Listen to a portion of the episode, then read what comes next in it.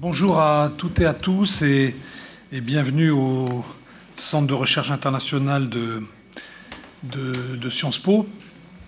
Donc, euh, vous voyez mon nom, Alain Dikov, je suis donc le directeur de, ce centre. Je dis ça surtout pour les, pour les étudiants, euh, surtout nouvellement arrivés. Donc, ce centre, son nom l'indique, travaille sur l'international, c'est-à-dire à la fois sur euh, les relations internationales, les questions de, multilatéralisme, euh, la guerre et la paix, euh, la diplomatie, des grandes questions globales comme l'environnement, les migrations par exemple, et, également sur l'aspect plus qu'on appellerait de, politique comparée et de, en anglais dans le texte, Area Studies, donc les aires culturelles, les, spécialistes bah, de différents pays en général non occidentaux, en tous les cas qui n'appartiennent pas à l'ère de l'Europe occidentale, que ce soit la Chine, l'Afrique, l'Amérique latine,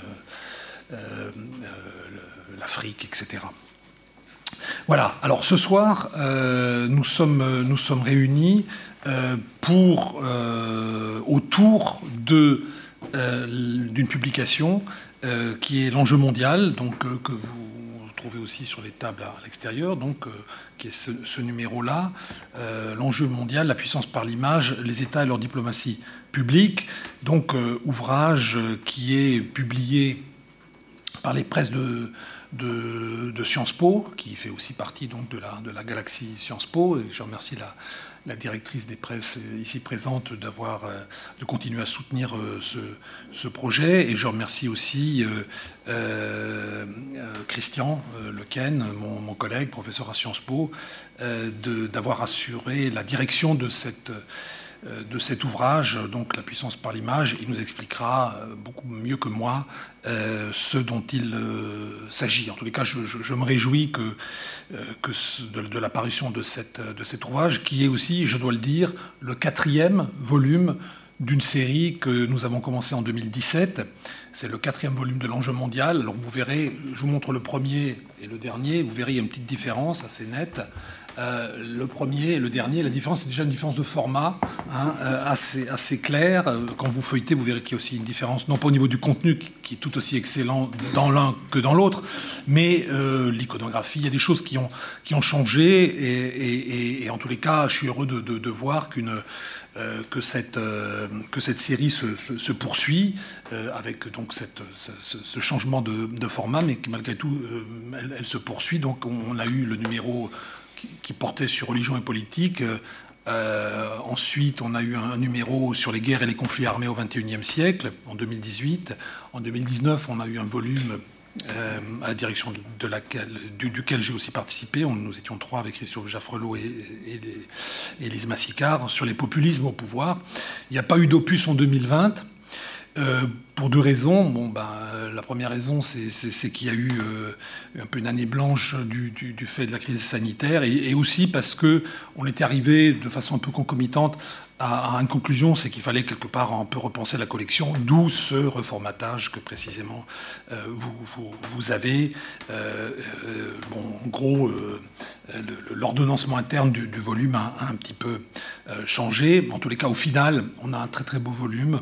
Euh, avec 17 euh, contributeurs, à la fois des, des professeurs euh, confirmés, aussi bien français que qu'angers, mais aussi, je, je, suis très content de ça aussi, et je remercie Christian d'avoir d'avoir fait aussi cet effort d'inclusion des, doctorants ou des, ou des jeunes, des jeunes docteurs qui ont aussi apporté les uns et les autres leur contribution à cet ouvrage. Donc voilà, sans plus tarder, je vais passer la parole à Christian. Euh, qui va nous présenter donc euh, cet ouvrage, qui est le premier ouvrage en français en fait sur cet objet qu'est la diplomatie publique. Euh, vous posez tous la question, enfin peut-être une bonne partie d'entre vous, qu'est-ce que c'est? Eh bien précisément, Christian va vous le dire. Merci beaucoup Alain et bonsoir, bonsoir à tous, bonsoir à tous dans cette salle, bonsoir aussi à notre collègue Stéphane Paquin qui nous suit. Bonsoir Stéphane depuis, euh, depuis Montréal où il y a un magnifique euh, soleil. Stéphane me disait tout à l'heure qu'il fait 30 degrés à Montréal. Donc voilà, le changement climatique euh, une fois de plus. je suis très, très heureux de pouvoir réunir de nombreux contributeurs. J'aurais souhaité que vous puissiez être tous autour de la table, mais bon, pour, comme vous êtes 17 pour des raisons strictement matérielles, ça n'était pas possible. Alors voilà, les, contributeurs sont aussi sont autour de moi, mais sont aussi devant, devant moi. Et cet ouvrage, je, dirais que si on a le situé dans le champ euh, des, relations internationales, c'est d'abord une réflexion sur la puissance étatique. Euh, il y a euh, dans les relations internationales toute une interrogation hein, sur la question de, la puissance. il y a une littérature théorique et dans cette littérature théorique, bien sûr, on a des définitions de la puissance qui euh, sont variables. L'une des définitions consiste à dire la puissance, c'est aussi la capacité de persuader et la capacité d'attirer.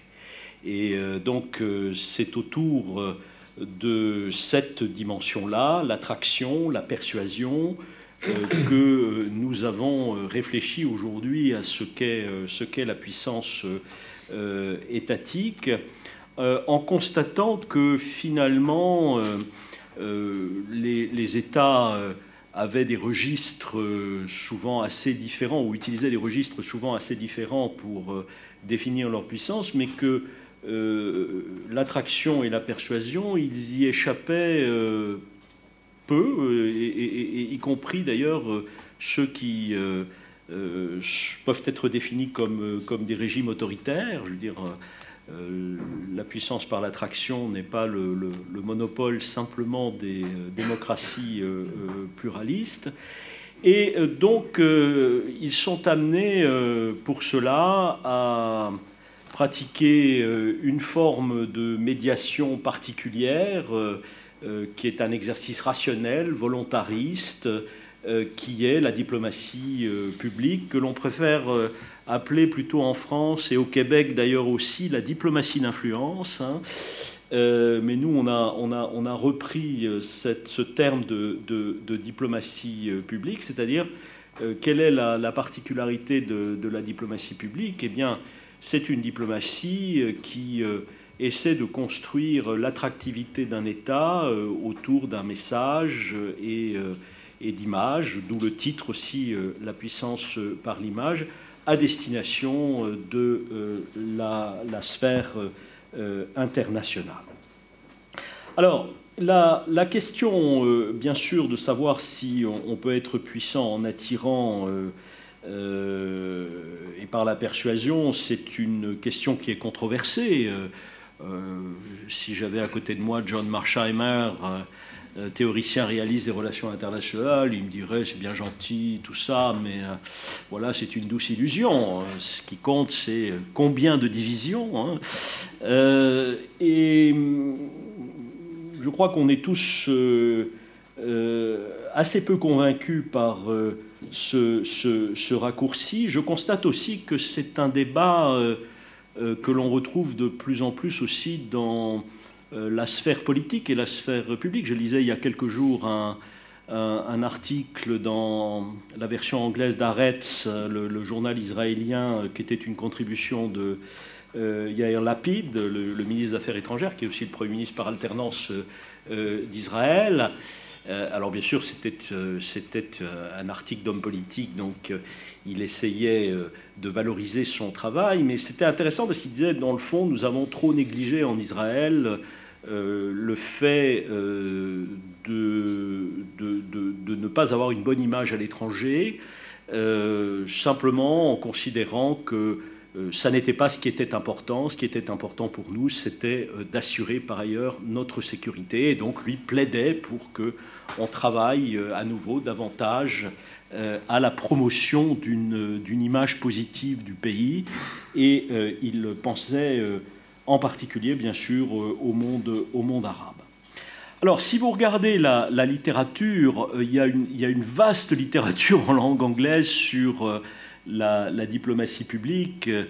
elle est souvent même un peu répétitive, mais effectivement dans le champ francophone, il y a des contributions qui éclairent bien sûr les, différentes dimensions de la diplomatie publique, mais il n'y avait pas un ouvrage systématique. Et, quand je dis le champ francophone, là, je dois dire que nos amis québécois étaient plutôt plus avancés que nous, donc euh, euh, je, devrais peut-être être un peu plus restrictif en disant qu'il manquait peut-être un livre en, France.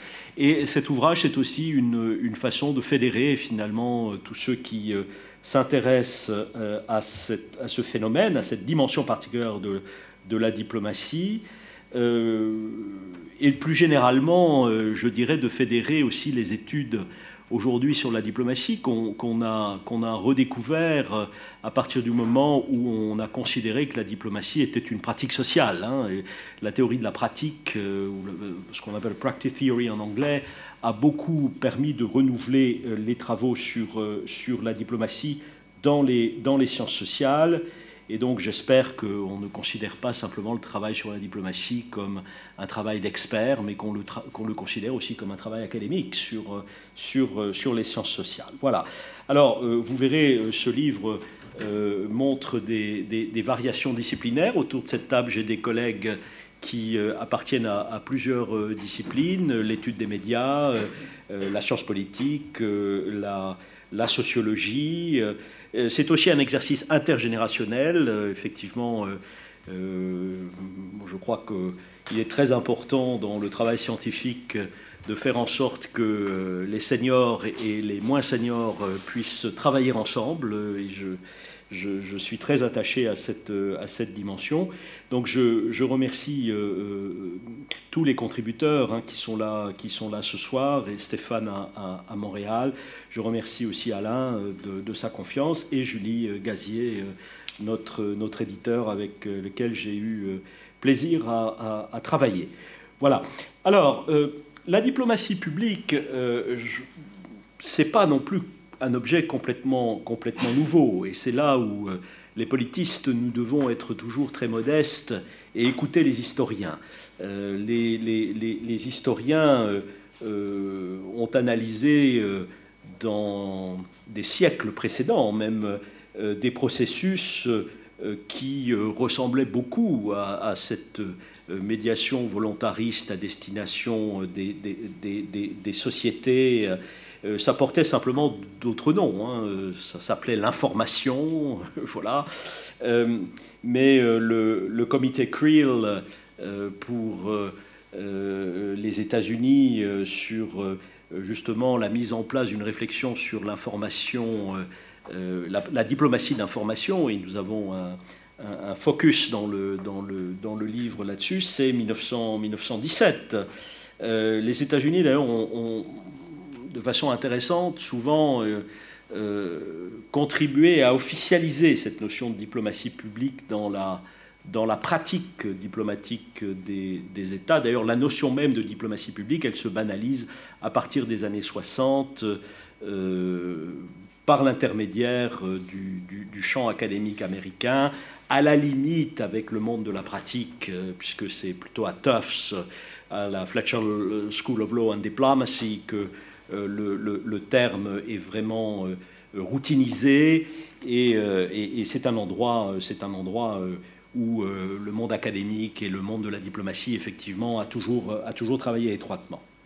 Alors, ça, implique des outils, et ce livre, c'est une, une réflexion aussi sur les outils, sur les instruments de, de la diplomatie publique. Ça peut être euh, bien euh, l'accompagnement euh, des décisions de politique intérieure et internationale par une communication ciblée dans les médias. Hein, et, aujourd'hui, ce sont plutôt les médias sociaux, mais nous avons un, chapitre de Tristan Matlard qui montre combien la question des réseaux télévisés aujourd'hui internationaux est importante. C'est définir aussi des, des métadiscours et, et réfléchir, et c'est là où on voit le, côté volontariste et rationalisant euh, autour des images et des messages. Euh, une espèce de prêt-à-porter national, ce qu'on appelle en anglais le nation branding, hein, la définition d'une image nationale, sans dédaigner d'ailleurs du tout l'utilisation des clichés à partir du moment où ils sont, où ils sont utiles. Euh, donc ça, c'est un, autre, c'est un autre outil. Et puis, euh, enfin, il y a, il y a euh, tout un tas d'actions concrètes.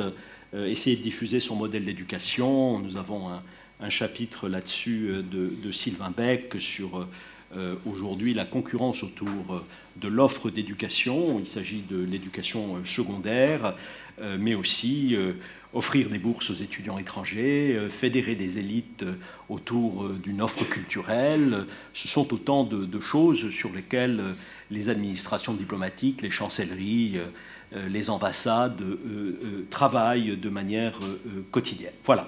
Alors, ce livre, je, le précise, et puis je passe la parole à, mes collègues, parce que c'est quand même ça qui est, qui est important, ne porte pas sur des études de cas nationales, à l'exception de la Chine. Euh, je, voilà, je salue le, travail d'Alice Ekman. Alice n'étant pas avec nous euh, ce soir euh, pour de bonnes raisons, parce que je crois qu'elle attend un heureux événement. Peut-être ce petit enfant est déjà né d'ailleurs au moment où je parle, mais je n'ai pas, pas d'informations. Voilà.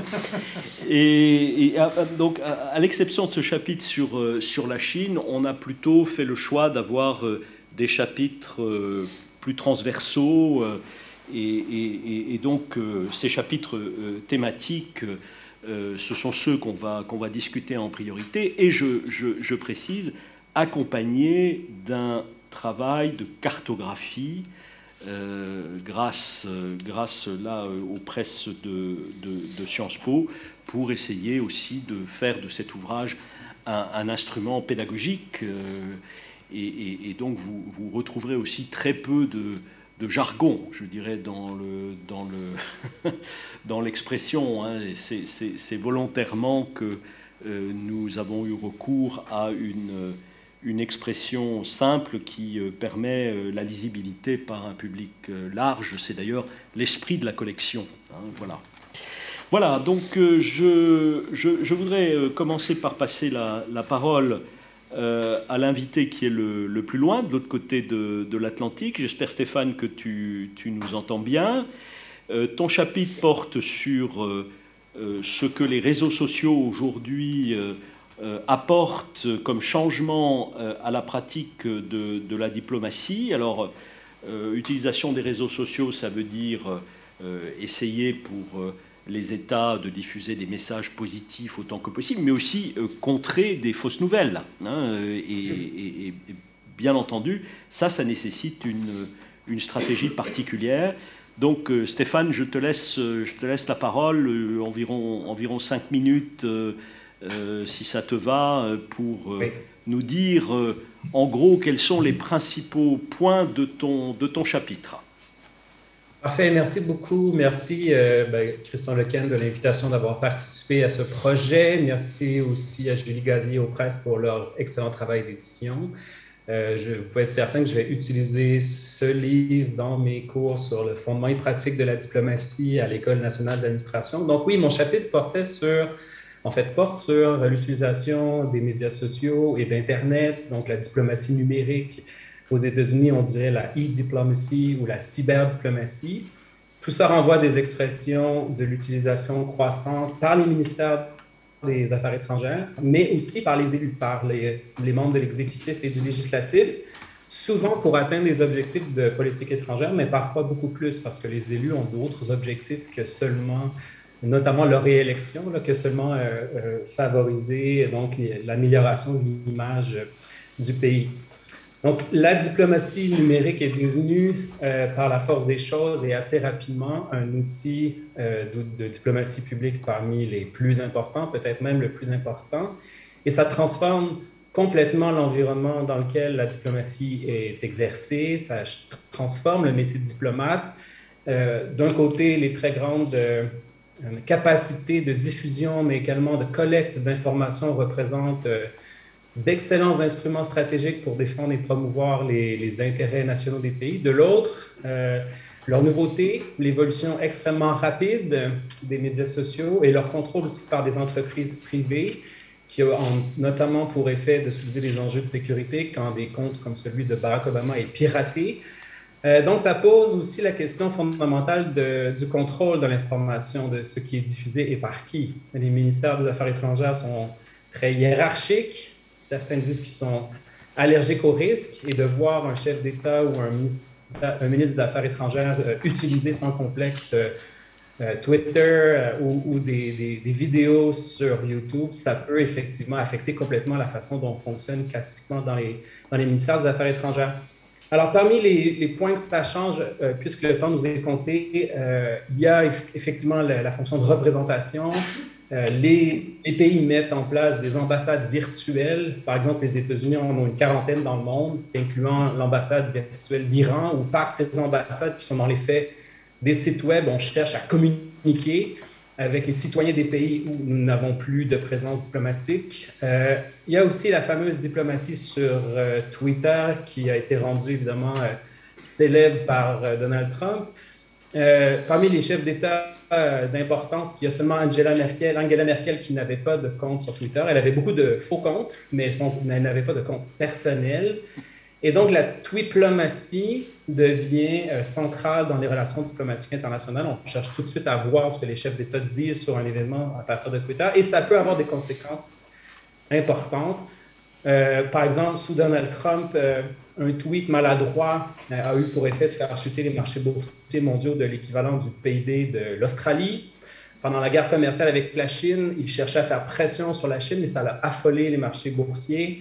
Euh, autre exemple, les fake news. Les fake news, et je pense que je vais conclure sur ces deux exemples. Euh, pendant la campagne électorale de 2016 aux États-Unis, il y a des informations fausses qui ont circulé. La première était que le pape François soutenait la candidature de Donald Trump à l'élection américaine, ou encore qu'Hillary Clinton avait vendu des armes à l'État islamique lorsqu'elle était secrétaire d'État. Donc ces nouvelles étaient fausses, mais selon euh, BuzzFeed, qui est une, un journal spécialisé sur les médias sociaux aux États-Unis. Ces deux nouvelles ont engagé 2 millions d'engagements sur Facebook dans les trois mois précédant euh, l'élection américaine, ce qui veut dire que c'est cinq fois plus que l'article le plus euh, euh, liké du New York Times. Donc, c'est énorme comme, comme diffusion. Et Facebook a également reconnu en 2017 que le contenu de publication relié à de faux comptes russes avait atteint plus de 126 millions d'utilisateurs. Et une, bonne, bonne, partie de ces utilisateurs sont en fait des robots. Donc, c'est vraiment extrêmement significatif et ça change beaucoup la pratique euh, diplomatique. Pour conclure, je dirais que je suis en train d'écouter l'excellente série Le Bureau des légendes. On voit dans cette série qu'il y a des jeunes informaticiens qui sont capables d'utiliser les données massives pour pouvoir faire des opérations secrètes de renseignement. Alors, dans la pratique, il y a très peu de ministères des Affaires étrangères qui sont rendus à ce niveau d'utilisation des médias sociaux. Pourtant, il y a des études qui nous indiquent que on aurait pu prédire la pandémie beaucoup plus facilement si on avait suivi les messages sur Twitter que si on avait euh, suivi les recommandations de l'Organisation mondiale de la santé. Donc, il y a réellement un objet stratégique ici qui est à explorer. Voilà, merci beaucoup. Merci beaucoup euh, Stéphane. On aura l'occasion de, revenir, je pense, sur plusieurs points, et notamment le, dernier qui est euh, les médias sociaux comme effectivement outil d'anticipation stratégique, puisque c'est un point quand même très controversé. alors, j'aimerais maintenant passer la parole à, Tristan Matlard. Il y a un point un peu conceptuel quand on travaille sur la, diplomatie public, qui est finalement euh, comment est-ce qu'elle se distingue de la propagande hein, et, où se trouve la frontière entre la diplomatie euh, publique et la propagande. Et je pense qu'il y y a vraiment un, outil où parfois c'est compliqué justement de trouver euh, cette, cette frontière. C'est bien les programmes de, télévision, notamment toutes les télévisions internationales. Je vois Maxime aussi Audinet qui est là et qui a, qui a contribué sur le cas, le cas russe de euh, euh, Sputnik et euh, RT. Hein, voilà. Donc, Tristan, présentez-nous un peu vos, analyses dans ce, chapitre sur les télévisions, qui est un chapitre, je dois dire, très, complet et aussi assez, historique. Hein. Vous avez vous avez tenu à, suivre aussi un fil chronologique. Voilà, je je vous laisse la parole. Merci, euh, merci beaucoup Christian. Oui, euh, euh, j'ai pris le parti de, du recul historique pour ce chapitre concentré donc à la, concentré sur la question quel rôle jouent les télévisions internationales créées par des États dans cette diplomatie publique. J'étais agacé, j'étais agacé par un certain nombre de discours sur euh, en gros, les Russes attaquent, les, Chinois attaquent par propagande interposée qui oubliait cruellement hein, l'histoire des dispositifs d'influence mis en place depuis longtemps par euh, les, pays euh, occidentaux et qu'il fallait remettre dans, l'analyse. Et c'est pour ça que j'ai exploré depuis le, début, depuis qu'on a commencé à se poser la question quel rôle peut jouer la télévision comme instrument d'influence internationale. Euh, donc les, débats que ça, que ça a générés et évidemment, on ne pense pas cette question-là sans raccorder cette question déjà compliquée à une question encore plus ancienne, c'est celle des, radios internationales créées par les, euh, par les gouvernements, puisque les télévisions qui vont être euh, créées à partir des, des années 80, elles, elles, sont créées dans le prolongement, dans la continuité des dispositifs euh, radiophoniques. Donc vous avez tout à fait raison, Christian, de dire, attention, la frontière est poreuse entre la propagande et euh, la diplomatie publique. Certains des experts de diplomatie publique d'un temps plus ancien, d'ailleurs, reconnaissaient que parfois diplomatie publique est un synonyme beaucoup plus euh, agréable à entendre que, euh, que, propagande. le, mot, évidemment, fait tout de suite référence aux dispositifs utilisés par les régimes donc, autoritaires pour propager leurs idéaux. Donc, euh, dans ce, dans ce chapitre, je, reviens sur, euh, sur, euh, sur, la façon dont les télévisions ont été utilisées, d'abord par, les pays, par les pays occidentaux. J'essaye de montrer le contraste qu'il y a entre les discours emphatiques du début, hein, le tout début des années 70, alors que la possibilité de créer une télévision internationale à diffusion directe vers les pays étrangers, comme on le fait avec la radio, n'était pas encore possible. Hein. il faudra 10 ans, mais déjà à ce moment-là, début des années 70, il y a des discours donc, euh, qui présentent la télévision comme une nouvelle, arme d'influence. La réalité sera euh, beaucoup plus, euh, beaucoup plus modeste. Côté américain, ces discours ils sont produits aux États-Unis, et la réalité sera beaucoup plus modeste puisque la diplomatie publique américaine va avoir du mal à se mettre à la télévision. L'utilisation de la télévision émerge donc dans la deuxième moitié des années, euh, des années 80. Il y a un premier projet qui est mis en place en, Europe, qui a quelques succès, mais, euh, mais il faudra attendre longtemps pour que euh, soient mises en place des télévisions internationales d'une certaine façon. Et, et, ces projets sont... Il, y a un premier projet timide à destination de, de Berlin-Ouest, mais là on est, on est en août 1988. Et on a un premier projet, il est significatif de noter que le premier projet donc, de télévision américaine à destination de l'étranger, c'est à destination de Cuba. C'est une télévision Marty, du nom du père de l'indépendance euh, cubaine. Donc, euh, donc je, retrace ensuite hein, comment est-ce que, suite évidemment à, euh, au rôle clé joué pendant la guerre du, Golfe par, euh, par, euh, par CNN, les, euh, les, les, diplomaties européennes vont chercher à se doter donc de, de télévision, de télévision internationale publique. Donc on a un modèle qui se veut différent de celui de CNN, américains privés, des, télévisions publiques, et je montre la variété de ces modèles de télévision. Hein. C'est très difficile, ça aurait été très difficile pour moi d'esquisser une typologie des télévisions publiques, tant celles-ci sont, euh, différentes et, euh, et, sont ancrées dans l'histoire du, euh, pays qui les a vues naître. Euh, donc, donc, et puis la, fin de la deuxième partie de, l'article euh, étudie la, reconfiguration hein, du champ des, télévisions euh, internationales avec l'émergence non plus de, chaînes occidentales, enfin je continue à suivre leurs évolutions, mais l'émergence d'autres acteurs provenant du monde non occidental, avec le rôle, le rôle pionnier d'Al Jazeera et le nouveau type de, modèle de diplomatie publique par, par l'image, hein, cette nouvelle forme de, de, médiation, comme disait Christian, donc qui, qui consiste à ne plus tant mettre en valeur le pays d'origine, Hein, mais à offrir une, tribune pour des discussions animées et pour donner de la visibilité à un, euh, un micro-État, une télévision qui va avoir une influence donc à une échelle internationale puisqu'elle va, elle va susciter des, émules jusqu'en Amérique latine et on, fait un, on, fait un, petit détour par l'expérience de Télésour.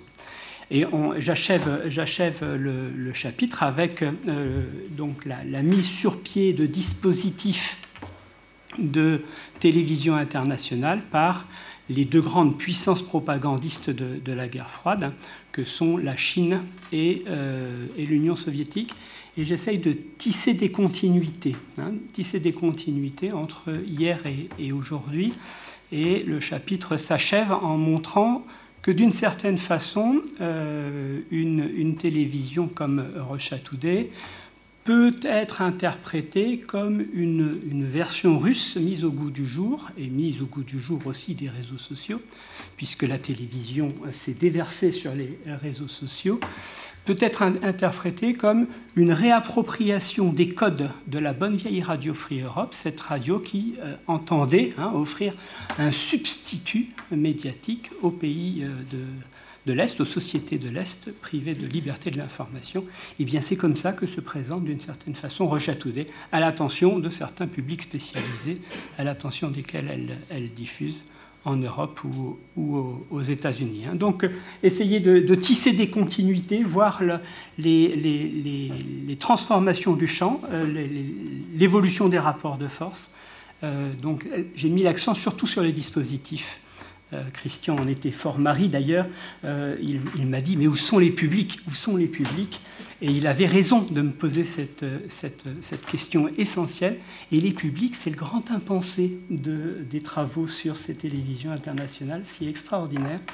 Euh, et c'est pour ça qu'il faut se méfier de l'utilisation de, hein, l'influence. On peut étudier les dispositifs mis en place pour l'influence. Mesurer cette influence, c'est impossible aujourd'hui. Merci pour votre attention.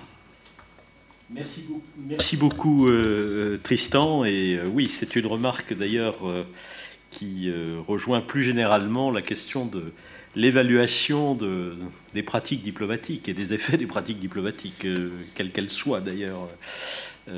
mais bon, ça n'empêche pas les ministères des Affaires étrangères d'introduire des critères quantifiés pour essayer de, pour essayer de calculer l'influence, mais à mon avis, euh, tout ça ne veut pas dire grand-chose au, final. Alors, euh, après, euh, Tristan Matlard, je voudrais passer la parole maintenant à, Sylvain Beck. Sylvain est, sociologue, lui. il a fait une, très belle thèse sur les, écoles françaises du réseau de l'AEFE à Rabat et à Londres. Hein, vraiment un travail de, de terrain que j'ai lu avec, avec grand intérêt, Sylvain. Et donc, euh, euh, ça vous amène dans ce, chapitre à partir de cette expérience française pour montrer aussi qu'il euh, bah, y, a, y, a, une véritable concurrence internationale autour de l'offre d'enseignement, puisque à Rabat, les écoles françaises aujourd'hui sont en concurrence avec les écoles américaines, mais aussi avec les écoles turques, avec des écoles même finlandaises. ça, très intéressant dans votre, dans votre chapitre. Et alors c'est très intéressant votre chapitre parce que vous, vous partez toujours du, du local hein, pour, euh, pour essayer d'éclairer euh, voilà, des, processus, des processus globaux. Voilà. Je vous, je vous laisse la parole Sylvain pour euh, nous présenter votre analyse. Merci beaucoup. Alors, Est-ce que vous m'entendez vous bien. Oui, d'accord, très bien. Merci. Donc, merci Christian pour euh, cette invitation euh, à, à écrire dans, ce- dans cet ouvrage. J'ai pris beaucoup de plaisir. Merci aussi à l'équipe euh, des presses de Sciences Po avec qui j'ai eu beaucoup de plaisir à travailler. Euh, donc, euh, effectivement, je suis euh, docteur en sociologie depuis euh, quelques années maintenant. J'ai fait ma thèse sur les, les enseignants français à l'étranger avec deux terrains ethnographiques à, à Casablanca, Rabat. Ah, et C'était Casablanca, Casablanca, pardon. mais j'ai fait aussi un séjour à Rabat, donc, euh, et aussi à Londres. Euh, donc c'est vrai que Rabat et Casablanca sont, euh, font partie aussi d'une même métropole euh, euh, administrative et euh, économique. Donc j'ai effectivement le chapitre alors euh, s'appuie avant tout sur ce qu'on a appelé une, diplomatie par le bas, euh, c'est-à-dire les, pratiques euh, des enseignants qui sont perçues comme, qui peuvent être analysées comme des pratiques diplomatiques dans les contextes d'accueil, des contextes d'organisation sociale et des contextes culturels dans lesquels se, se situe la pratique enseignante. Mais le chapitre, euh, effectivement, commence d'abord par un panorama euh, sur euh, euh, un, peu macro-sociologique sur euh, euh, la, stratégie d'influence de la France euh, à travers son, réseau euh, d'écoles françaises. La, la France a le premier réseau au monde de- d'écoles françaises. Euh, alors c'est à la fois une stratégie de rayonnement de la langue et de la culture française à travers le monde. Euh, on pourrait peut-être euh, penser qu'il y a une, stratégie ciblée par région, ce, n'est pas vraiment le cas. Il y a plus, la stratégie de la UFE euh, à l'heure actuelle, c'est plutôt une, stratégie, on va dire, d'un label France. euh, C'est-à-dire que euh, la France euh, euh, justement c'est cette image de la France qui est euh, exportée à travers, euh, à travers son réseau d'écoles. Alors à la fois pour des, euh, des hum, élèves locaux, euh, du coup de, des pays d'accueil, euh, mais aussi euh, des élèves français qui seraient euh, expatriés ou, des enfants de, diplomates, euh, et également des euh, enfants de, cadres internationaux, notamment. euh, je me souviens d'un cadre, euh, je crois qu'il était néerlandais, qui m'avait dit euh, qu'il il scolarisait, en fait, comme il avait des missions dans différents pays à l'étranger, il savait qu'il allait toujours trouver une école française. Avec cette particularité, donc ça c'est la deuxième partie effectivement de, du chapitre euh, sur ce qu'on appelle en sociologie de, l'école des marchés scolaires, c'est-à-dire des, formes de compétition euh, locale euh, entre les établissements. Euh, donc ça, dépend des villes. J'explique dans, le- chapitre euh, euh, comment on peut comprendre les marchés scolaires qui sont un peu différents à Casablanca et à Londres, mais c'est surtout la place de l'enseignement français dans ces deux euh, métropoles qui sont intéressantes. C'est-à-dire que euh, le, diplôme, le baccalauréat, euh, euh, euh, qu'il faudrait euh, actualiser hein, depuis euh, la réforme, euh, mais euh, le diplôme français euh, a une valeur, une, valeur euh, symbolique qui est euh, assez élevée, alors très élevée au Maroc, un peu moins à Londres, mais euh, quand même, euh, après il y a des stratégies aussi, quand on parle de marché scolaire, c'est aussi des stratégies familiales. Euh, par exemple à Londres, euh, le, lycée Charles de Gaulle, les parents d'élèves britanniques vont... euh, certains vont avoir cette stratégie de mettre leur enfant euh, au lycée Charles de Gaulle parce que c'est un bon rapport qualité-prix, on va dire. Euh, c'est par rapport à l'école américaine qui est deux fois plus chère ou des écoles britanniques comme Eton College ou, certains établissements qui vont être deux à trois fois plus, coûteux par année. Donc il y a cette formation aussi d'une élite mondiale, hein, d'une élite internationale qui se, avec euh, euh, des, des interactions euh, entre les, anciens élèves des, établissements, etc. Et donc la, la, la dernière partie est plus sur justement ces pratiques, ces pratiques enseignantes et les conséquences. C'est-à-dire que en faisant ma thèse, et c'est pour ça que je suis ravi aussi, je remercie Christian de m'avoir sollicité pour cette, ce, chapitre, parce que après les échanges qu'on a eus, je suis ravi d'avoir pu développer en fait la partie relations internationales de, de mon travail, qui n'est pas du tout évident, parce que quand on travaille sur plutôt la sociologie de l'éducation, on ne pense pas forcément aux relations internationales. Euh, et pourtant, euh, effectivement, un, enseignant à l'étranger, euh, alors on parle d'ambassadeur de, la France à l'étranger, justement dans le sens commun, parce que c'est cette diplomatie par le bas, mais il y a des exemples concrets.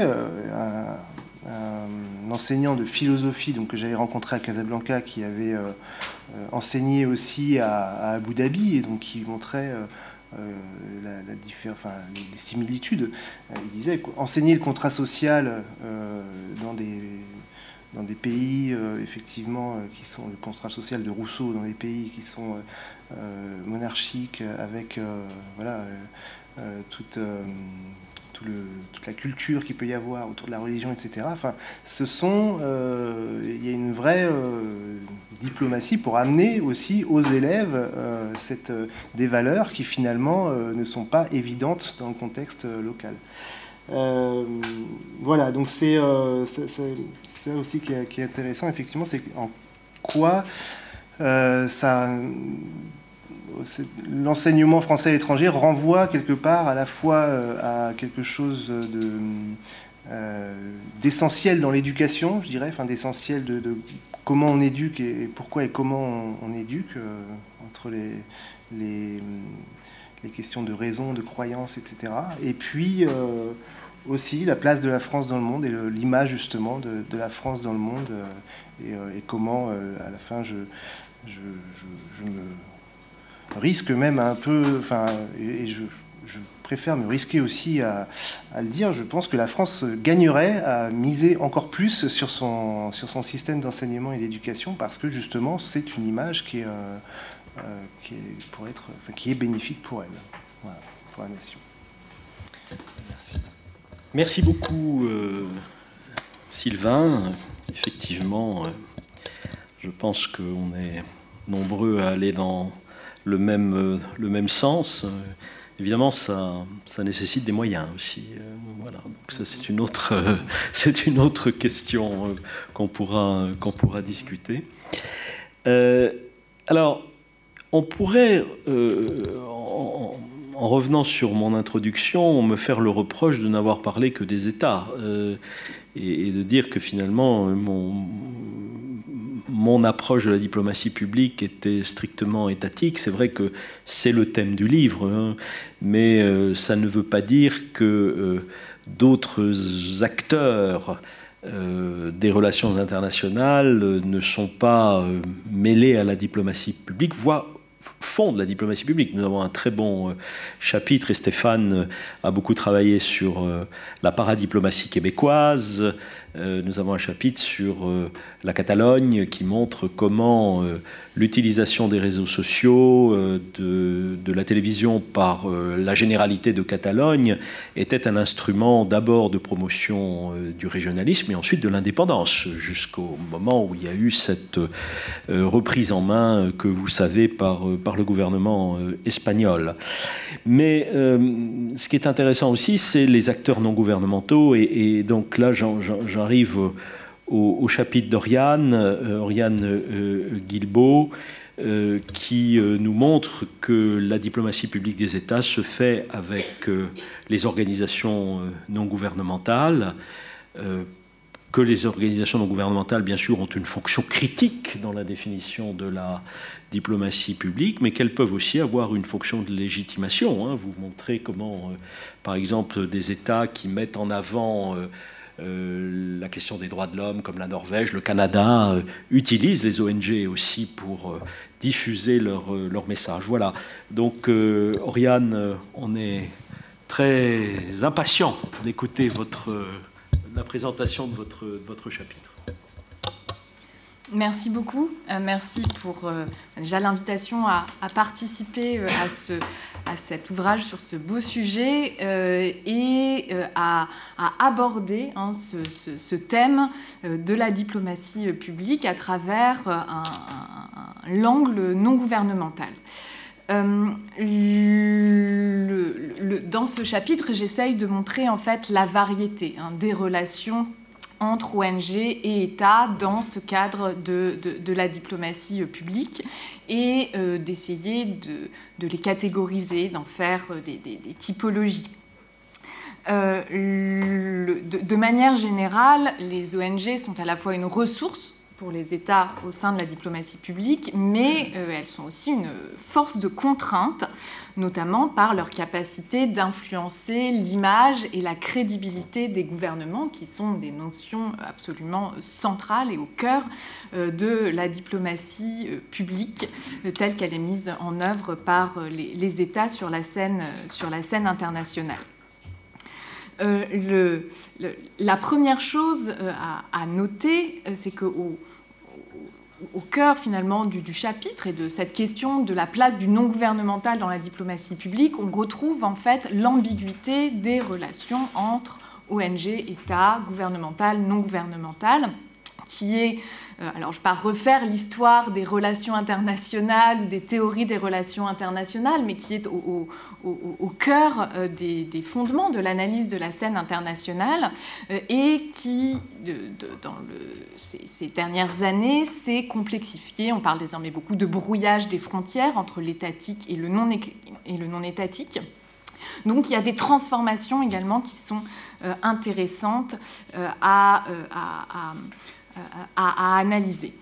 Euh, le, rôle des organisations non gouvernementales dans la diplomatie publique, il est perçu, euh, l'intérêt de des associations, par exemple, est perçu par euh, les, États dès, dès, la mise en place de ces actions diplomatiques, et même au cœur de la Première Guerre mondiale, quand vraiment les actions de diplomatie publique commence à être, et la diplomatie publique commence à être formalisée, puis ensuite dans les années 60, l'objectif étant de s'adresser à des sociétés. Hein, Christian Lecan le rappelait dans son introduction, euh, que la diplomatie publique a pour objectif de persuader et d'attirer, et ça ça passe par une action sur les sociétés et sur les individus, et pour euh, euh, agir sur eux, évidemment, passer par le canal associatif et d'organisation non gouvernementale euh, euh, est, cruciale, puisqu'en tant qu'organisation sociale, elles sont, perçues euh, comme des canaux très intéressants donc, pour renforcer la puissance d'attraction des, États. à partir de là, dans le, dans le, dans le, chapitre. Outre, voilà, il y a la première euh, question, c'est de savoir exactement de quoi on parle hein, quand on parle d'ONG, puisque le, terme recouvre des acceptions très, variées. Euh, mais ce qui, ce m'intéresse euh, ici dans, le chapitre, c'est que ces ONG sont vues par les États comme pouvant être utiles à des fins de diplomatie publique, euh, en raison euh, d'abord de leur capacité de mobilisation de l'opinion publique par des idées et par des valeurs, par l'expertise qu'elles vont développer euh, et par le fait que différents sondages internationaux mettent en évidence le fait que les individus font davantage confiance en fait aux ONG qu'aux États. Euh, et qu'au gouvernement. Donc des leviers, là, des ressources hein, en fait en termes de capacité d'action, mais aussi de légitimation que les États vont pouvoir, euh, vont pouvoir mobiliser. Euh, à partir de là, je disais donc que finalement on peut identifier quatre grands types hein, de, relations entre les ONG, dans le, enfin, des ONG dans le cadre de la diplomatie publique. Euh, d'abord, les ONG peuvent être imbriquées dans la diplomatie publique gouvernementale par de la cooptation, euh, qui peut aller jusqu'à de l'instrumentalisation. Hein. On a vu, il y a de, nombreux exemples. Un, qui me vient là à l'esprit, que je cite dans le chapitre, c'est celui des États-Unis lors de la guerre en Irak de 2003 euh, et de, l'instrumentalisation de certaines ONG humanitaires. À des fins de justification auprès des opinions publiques de leurs actions en Irak. Euh, donc une fonction voilà, de, cooptation qui parfois peut, ou d'instrumentalisation. Euh, les ONG, euh, à l'inverse, hein, sont impliquées pour dénoncer et critiquer la diplomatie publique gouvernementale. Et ça, je crois que c'est très important de, le souligner. On a parlé de, la frontière hein, qui paraît parfois ténue entre diplomatie publique et propagande. Et les ONG, par leur rôle en fait de garde-fou, euh, ont un, rôle clé finalement pour faire en sorte que les États restent dans le rôle de la diplomatie publique et sans euh, euh, basculer, sans être tentés de basculer facilement dans celui de, la, de la propagande. J'aime bien à ce sujet le le, terme utilisé par Brian Hawking euh, qui parle de dissonance en termes d'image et que les États, euh, ONG ont ce rôle euh, de, montrer les dissonances qui peuvent exister entre les objectifs affichés par les États dans le cadre de leur diplomatie publique et leurs actions sur le terrain. Euh, les ONG euh, peuvent euh, également développer leur propre diplomatie publique non gouvernementale dans le cadre des évolutions actuelles de, la diplomatie et de la scène internationale. à la fois parce que les ONG deviennent, pour, certaines grosses ONG, on peut penser à Greenpeace, à Amnesty International, développent en fait hein, de, véritables stratégie diplomatique euh, internationale. Et dans, dans, ce cadre, elles interagissent non seulement avec des gouvernements, mais également directement avec les sociétés. Donc là, on peut faire un, parallèle. Et voilà, dans le, dans le chapitre, je m'interroge notamment sur la pertinence en fait d'appliquer euh, cette notion de diplomatie euh, publique au non gouvernemental et de, de parler en fait d'une sorte de diplomatie publique transnationale. Alors, qui peut, je disais, s'adresser directement aux sociétés, euh, mais euh, également qui peut se développer euh, désormais davantage en partenariat avec les États.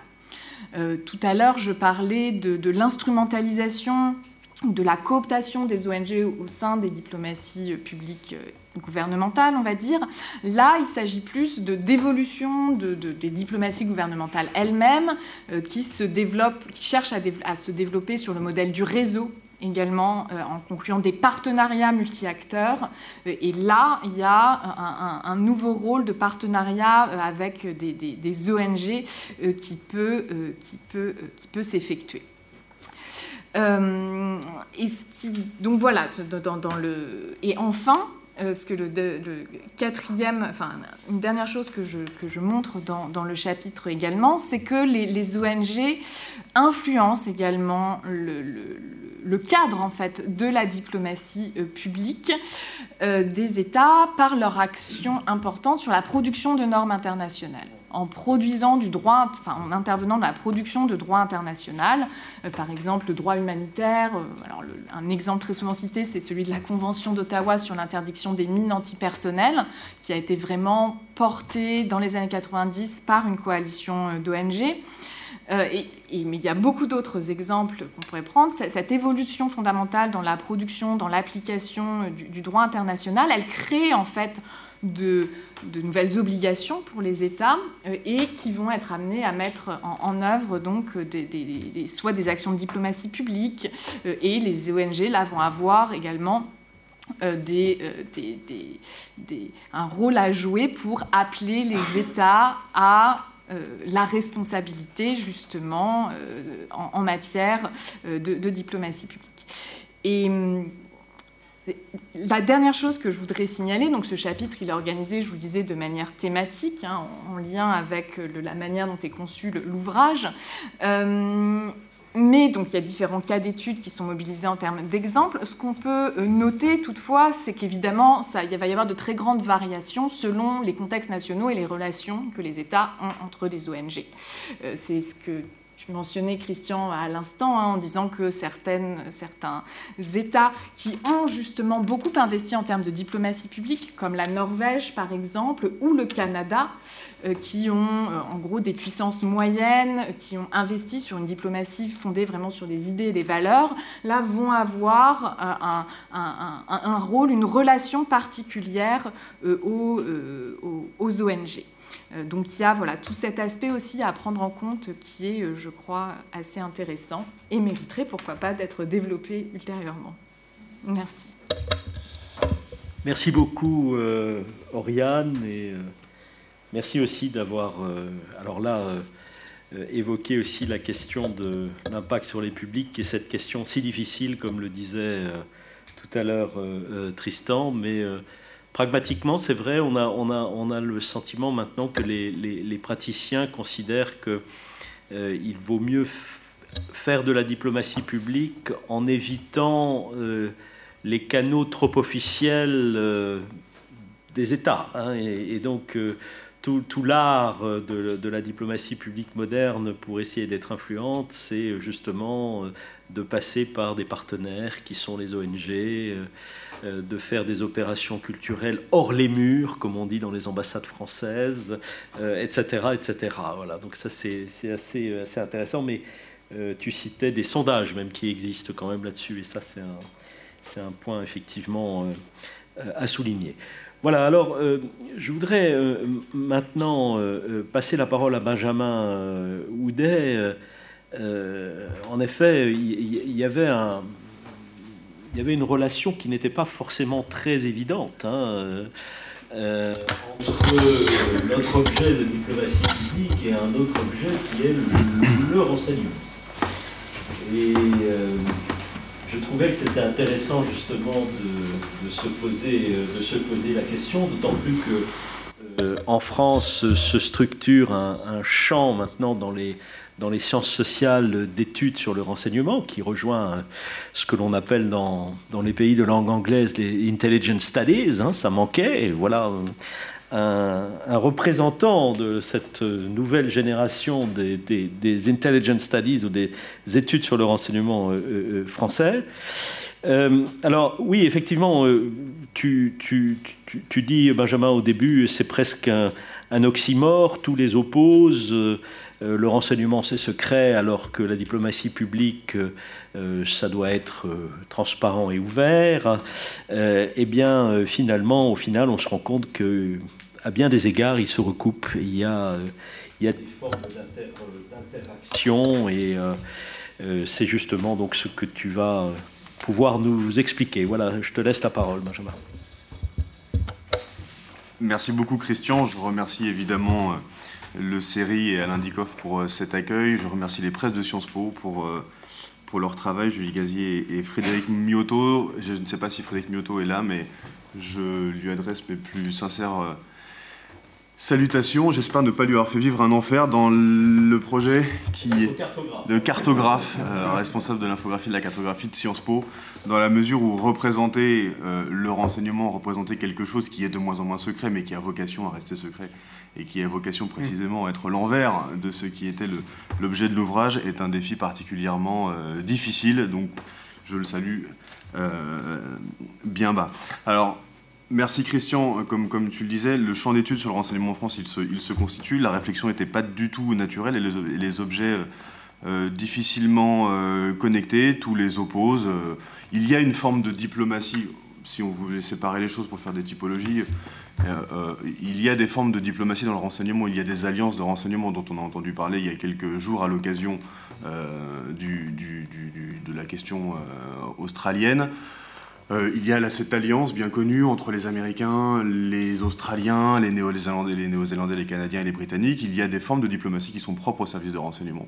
il y a des formes de diplomatie plus bilatérales, de service de renseignement à service de renseignement. Donc ça, c'est une chose qui peut être qui peut être, qui peut être euh, étudié, mais en général, euh, ce, ce, qu'on retient et ce sur quoi se fonde aujourd'hui le projet d'étude sur le renseignement, c'est d'essayer de, distinguer deux directions. D'abord, étudier le renseignement en soi, c'est-à-dire le, le, renseignement tel qu'il peut être constitué désormais dans de nombreux États, en tout cas ceux qu'on peut étudier et ceux qu'on peut connaître, les États occidentaux, comme une politique publique. C'est tout le discours qui, qui se joue et qui se déploie en France depuis une dizaine d'années. Donc étudier le renseignement en soi comme la constitution euh, d'un registre d'action de l'État en soi, à côté, entre deux, au-dessus, en dessous, mais en tout cas euh, euh, proche et en relation avec la diplomatie et, le, et la défense. Et puis une autre manière de concevoir l'étude du renseignement, c'est de se dire que le renseignement peut être de plus en plus, et à la faveur des transformations du contexte international, euh, est de plus en plus un acteur euh, de la formulation des différentes politiques publiques, qu'elles soient dans le registre de la sécurité, de la défense, mais aussi parfois du culturel. Alors c'est là que c'est plus difficile à saisir dans la mesure où les connexions là ne sont pas naturelles. Autant il est, possible de saisir le lien euh, entre guillemets plus naturel parce que plus ancien et plus historique entre les services de renseignement et les questions de défense et de sécurité. On comprend que le renseignement est une dimension importante des opérations extérieures, euh, de, voilà, de la projection de puissance. On comprend que c'est aussi une dimension importante des questions NRBC ou des questions de terrorisme. En revanche, quand il s'agit de diplomatie, c'est déjà un peu plus compliqué parce que les connexions euh, ne relèvent pas des mêmes modalités selon des pays. Il y, a, même des pays dans lesquels, pendant très longtemps, eh bien, les deux étaient opposés et les deux étaient sciemment séparés. et puis, problème supplémentaire posé par Christian, la diplomatie, la diplomatie publique. Si, je puis dire, la thèse de l'article, en tout cas l'idée de l'article, c'est de dire que dans les conditions euh, euh, stratégiques contemporaines, dans ce qui se joue actuellement dans les campagnes d'influence, et un rapport récent publié par l'IRSAM le montre, le montre très bien, indépendamment euh, des remous interinstitutionnels qu'il peut, qu'il peut susciter, mais il semble-t-il, mais, au moins il montre, il montre bien ça. Une des hypothèses de l'article, c'est de, c'est de, fin, du papier, c'est de dire que peut-être entre euh, la dichotomie, euh, dans la dichotomie classique et, stabilisée par Aaron du soldat et du diplomate, qui sont des symbolisations de ce que sont les, relations internationales, peut-être qu'entre les deux, il y aurait l'espion en tant qu'incarnation d'une nouvelle forme de registre d'action des États dans l'espace international.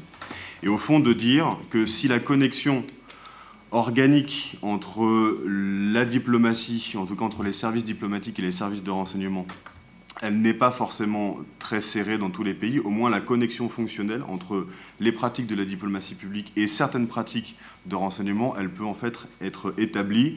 Et euh, bon, je propose la formule qui est un peu allégorique à la fin en disant peut-être que le renseignement n'est au fond que la, la, phase spéculaire, secrète et inavouée de la diplomatie, de la diplomatie d'influence.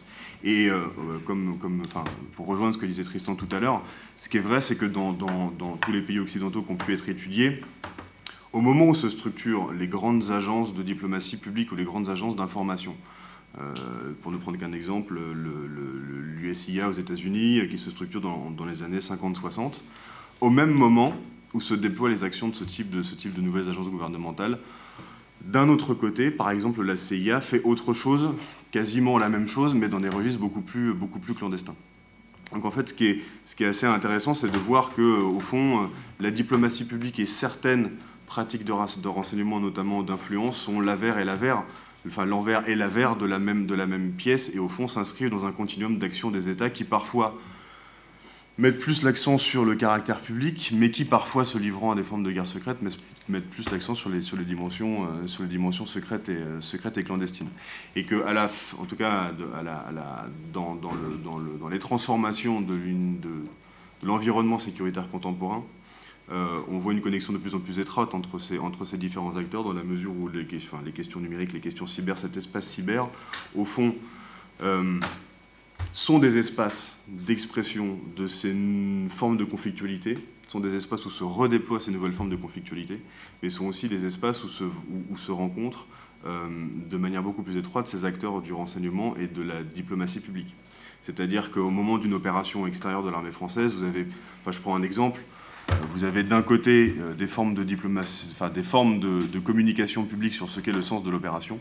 D'un autre côté, vous avez des services de l'État, euh, je pense à la DGSE, voire au commandement des opérations cyber, voire à d'autres euh, unités qui font des actions d'environnement, qui peuvent en fait avoir un discours soit d'appui et de soutien à la communication publique qui est déployée par l'État, ou alors avoir un discours carrément contraire, c'est-à-dire qui, qui, répond à d'autres objectifs, qui est plus immédiat ou qui répond à d'autres à d'autres stratégies. Donc voilà, la proposition de l'article, c'est d'essayer de, c'est d'essayer de, de, pas de stabiliser un programme de recherche, mais en tout cas de, une petite tentative de pointer l'idée qu'il euh, serait intéressant euh, de poursuivre, et d'ailleurs le série en est, en est un des hauts lieux, de poursuivre ce programme de recherche sur la recomposition entre la centralisation, qui voit d'un côté la centralisation des pratiques et des services de renseignement dans l'action extérieure de l'État prise au sens large, et de voir euh, comment, cette, euh, comment cette pratique secrète s'inscrivent dans le continuum plus général des actions des États.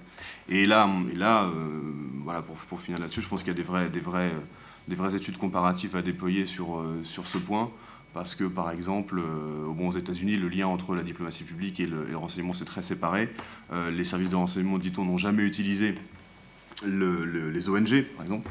Euh, pour faire des pratiques, pour déployer des, pratiques de renseignement, là où en France on a pu le faire, euh, au motif que bon, bah, s'il fallait collecter de l'information, il faut le faire. Précisément, les États-Unis ont dit non, c'est un trop gros risque. Si on se rend compte qu'il y a des gens de la CIA dans les ONG, ça pose un problème à la fois aux gens de la CIA aux gens, de aux gens des ONG. Donc, il y a tout un, je pense qu'il y a tout un programme de recherche à poursuivre qui se, qui se, qui se lie, euh, je pense. Euh, très bien avec la question de l'image. Et Stéphane Paquin disait tout à l'heure le bureau des légendes. Je suis ravi parce que ça fait une excellente, ça fait une excellente transition. Hum. Qu'est-ce qui structure aujourd'hui nos représentations de ce qu'est l'univers du renseignement Précisément l'image et la fiction? la première chose à laquelle on pense, c'est ça. La fiction vient d'abord. Euh, et puis quelques thèmes littéraires, euh, voilà, qu'on connaît bien, notamment, en France, mais c'est ça qui structure. Et enfin, de dire la diplomatie publique peut être aussi un facteur correctif de certaines pratiques de renseignement. Tout le discours de Barack Obama après 2009, après, euh, c'est une discours au Caire, sur euh, on sort de la guerre à la terreur. Euh, on sort de la phase où ont été révélées, en tout cas publicisées, certaines pratiques de, bon, je le dis de manière assez neutre, mais des pratiques d'interrogatoire améliorées. Ce qui en approfondi. Approfondi. Plutôt approfondi. Bon. Euh, les pratiques, euh, voilà, les, pratiques de transfert de prisonniers euh, entre les black sites des, agences américaines, notamment la CIA, et, les pratiques des assassinats ciblés par drone, qui n'ont pas été arrêtés depuis, mais en tout cas qui étaient à l'époque l'objet d'une condamnation morale assez, unanime. Au moment où il fait ce discours, il y a aussi une tentative de, corriger l'image négative que ces pratiques ont laissée sur l'image de l'Amérique dans le monde on, ne parlait que de ça après la guerre à la terreur. Et donc il y a aussi parfois, mais c'est des, cas qui sont très extrêmes justement quand le renseignement est en action, je le dis rapidement, quand il tue et quand il torture, ce qui correspond à des activités marginales de ce que sont les services de renseignement, mais en tout cas quand ces actions-là sont publicisées, qu'elles deviennent les registres premiers de compréhension de ce que sont les services de renseignement dans l'espace informationnel, enfin dans, l'espace international, à ce moment-là, la diplomatie peut avoir une fonction, la diplomatie publique peut avoir une fonction de correction, de correctif de, de l'image plutôt sombre laissée par ce type de pratique. Merci. Merci beaucoup, euh, Benjamin. Effectivement, un, programme de recherche encore tout à fait euh, passionnant et qui euh, nécessite de lier le triangle diplomatie, sécurité et renseignement. En fait, il faut, essayer de travailler sur les, trois côtés de, cette, de cette pyramide. Alors, nous arrivons euh, maintenant au, temps des, questions. On voudrait euh, que vous puissiez euh, donc réagir dans, la salle. Je voudrais dire aussi que les, auteurs qui sont dans la salle, Elena, Étienne, Pierre, je vois Maxime, Virginie, Earl, vous, êtes, vous êtes invités aussi à, intervenir, bien, bien entendu. Euh, et, on va prendre donc euh, peut-être une série de, trois questions. Stéphane, pour une, euh, question très pratique, moi je te vois, donc tu es devant moi sur un ordinateur. Si tu veux intervenir, tu, lèves simplement la main et voilà, tu fais comme ça et je te, je te donnerai la, parole. Voilà, donc je ne sais pas qui souhaite commencer. On a, on a un micro ici. Peut-être je vais demander à Simon de de, m'aider si ça, si ça ne te dérange pas. Voilà. Merci beaucoup, Simon. Oui, bonsoir, merci. Euh, juste sur la question des, médias, la distinction, je ne vois pas trop entre Russia Today et Sputnik, euh, ce sont deux médias euh, étatiques. Est-ce que, que, le fait d'avoir deux médias pour un, pour un État, c'est un handicap ou pas? Enfin, est la, Sur quoi repose cette, cette distinction? Et puis une deuxième question, alors peut-être plus générale, je n'ai pas lu l'ouvrage. Est-ce que par exemple vous traitez de la thématique du sport, moi qui m'apparaît un point très important, est-ce que cette thématique a été enjeu de débat dans vos choix ou est-ce que c'est quelque chose qui ne rentre pas dans le champ de la, diplomatie euh, publique Merci beaucoup. Je crois que Maxime doit se tenir euh, dans les starting blocks pour répondre. Euh, voilà. Et, Tristan, il y avait une question ici. Merci beaucoup. Emilia Ponzio-Tegalois, docteur associé au série. ancienne doctorante. Euh, j'ai une question par rapport à la digitalisation, donc peut-être ça va être la question à, M. Akin. Euh, je, donc vous avez parlé de, euh, de l'influence d'ingérence par, voilà, par les, les réseaux sociaux, dans la politique, dans les élections. Est-ce qu'on est toujours dans la sphère de la diplomatie publique, parce que voilà, c'est le changement de, de, la sphère politique, politique internationale, mais est-ce que c'est vraiment, est-ce que ça relève de la diplomatie? Et notre question, euh, donc on, suppose que justement cette digitalisation de la diplomatie, elle a changé quelque chose, mais quel est véritablement ce changement à part l'augmentation de, de rapidité de l'effet? Parce que j'imagine qu'un discours inapproprié d'un homme politique paru dans la presse pourrait euh, euh, amener aussi la chute des marchés euh, le lendemain, peut-être plus lentement. Et puis je me demande, souvent ceux qui utilisent le Twitter, le Facebook, etc., ce sont les hommes et femmes politiques qui sont par définition stricte, disons, pas diplomates, donc ils sont plus libres. Et il me semble, donc ça c'est une question de recherche aussi, pas de, empirique, il me semble que les diplomates professionnels, notamment, euh, peut-être pas les ambassadeurs, mais, mais surtout ceux qui, qui sont dans, dans, les rangs un peu inférieurs, ils sont peu présents sur les réseaux sociaux euh, comme Facebook, etc. Et ils sont assez discrets quand même. Donc je me demande si cette diplomatie professionnelle, elle reste toujours assez classique et euh, traditionnelle, donc pas de changement au niveau de digitalisation. Enfin, c'est une question que je me pose, enfin, je me demande si vous avez des réponses. Merci Emilia. Est-ce qu'il y a une troisième question pour euh, compléter la série? Oui. Merci beaucoup. Euh, oui. Je suis, euh, je m'appelle Mounen je suis un étudiant de master à l'école doctorale. Alors, je voudrais poser la question sur, la, sur un plan un peu plus conceptuel, c'est-à-dire la, définition en fait de la diplomatie publique et les secteurs non étatiques, parce que ce qui me perturbe en particulier, c'est que parfois, quand il y a des, des, voilà, des actions par les entreprises ou par des, acteurs non étatiques, purement non étatiques, parfois on risque ou pas de désigner cela comme une diplomatie publique. Lorsque vraiment, à mon, à mon avis, la diplomatie publique tient toujours dans quelque part sous l'emprise ou sous la médiation de l'État. Et je pense qu'il y a beaucoup de littérature qui, part sur le fait que quand il y a des ONG, par exemple, ce sont des, États qui, pèsent sur la direction de, toutes ces organisations euh, non gouvernementales. Et pour euh, relever un exemple qui me perturbe, euh, il s'agit d'une collection des, articles sur la diplomatie publique dans la revue de Ernest qui est, à l'intersection entre la communication publique et la question de la diplomatie publique. Et j'ai l'impression que certains des ouvrages, certains des articles conçoivent, les actions par, par exemple, les entreprises, purement les, les interactions commerciaux, que cela, que cela rentre aussi dans, la, dans le critère de la diplomatie publique, ce qui me perturbe un peu. Hum? Donc, c'est voilà, c'est là la question que euh, je voudrais vous écouter. Merci. Merci beaucoup. Alors, je vais passer la parole maintenant pour, euh, pour, les, pour les réponses. Et on, on va commencer peut-être par Maxime Audinet, euh, puis je passerai la parole à Tristan, qui est là, sur la question de monsieur concernant Russia Today et, et Sputnik. Maxime, à vous.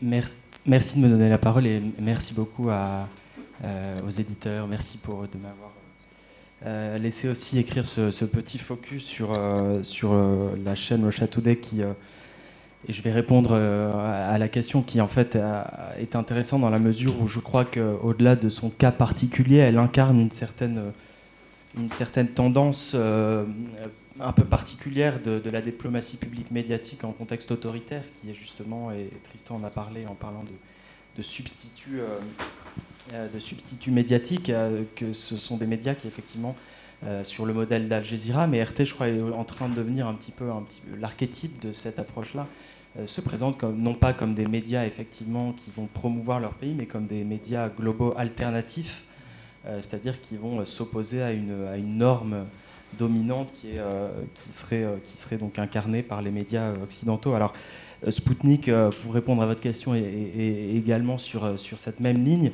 Je crois qu'il faut voir ça tout simplement comme un, audiovisuel extérieur binaire, en fait, comme il y en a ailleurs. je pense à la France, tout simplement, avec France 24 et, RFI, qui ont chacun une niche. Alors, d'abord, donc la télé et la radio, donc RT plutôt sur une, un versant télévisuel et, et Spoutnik sur la radio.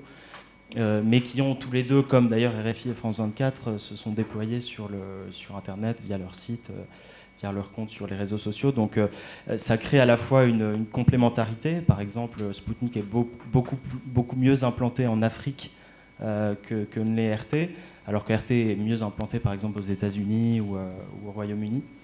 Et, mais donc voilà, vous avez un petit peu la même approche que, sur la France. Et je voudrais juste peut-être en profiter pour, euh, si, vous permettez, dire une, toute petite chose euh, sur le fait que, euh, pour rester sur cette comparaison avec la France, ce qu'on observe dans le, cas, dans le cadre de la Russie, c'est que RT et Sputnik représentent un budget de à peu près de 450 millions d'euros par an, ce qui en soi n'est pas tellement différent de ce que fait la France proportionnellement, mais si on regarde le financement qu'accorde que, qu'accorde la Russie et le budget à ces médias internationaux, c'est un tiers du budget euh, qui, est, euh, qui est alloué aux, médias publics. En France, on est à 7%.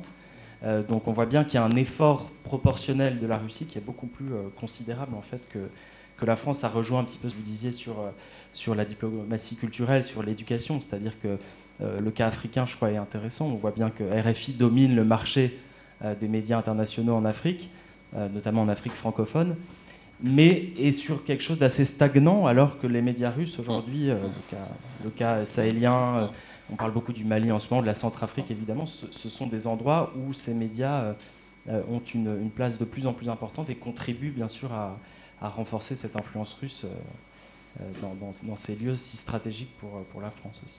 Excusez-moi, j'ai juste une question sur la langue. Alors, qu'est-ce qu'ils utilisent comme langue Le français? Alors, ah oui, euh, je ne l'ai pas dit, mais euh, là, là, encore, euh, RT est sur donc, le, l'anglais, le français, l'arabe, l'allemand, le russe. Ils ont un site en russe et, j'en oublie bien sûr, l'espagnol.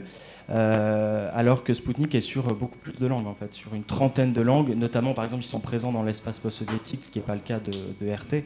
Euh, et, donc voilà, vous avez aussi effectivement une, différence sur la, couverture linguistique. Merci Tristan, est-ce que vous souhaitez... Euh, oui, juste un petit mot. Euh, c'est, donc, ce sont des médias qui, apparaissent à des moments différents. 2005 hein. pour Russia Today, 2014 pour, pour Sputnik, si je me souviens bien, dans un contexte où le pouvoir russe pensait avoir besoin d'un autre média. Il y a des positionnements un peu différents, hein. je pense que Maxime sera d'accord, un positionnement plus tabloïd, entre guillemets, euh, pour, pour Sputnik par rapport à, à Russia Today. Et il y a une approche de groupe pour cibler différents types de publics.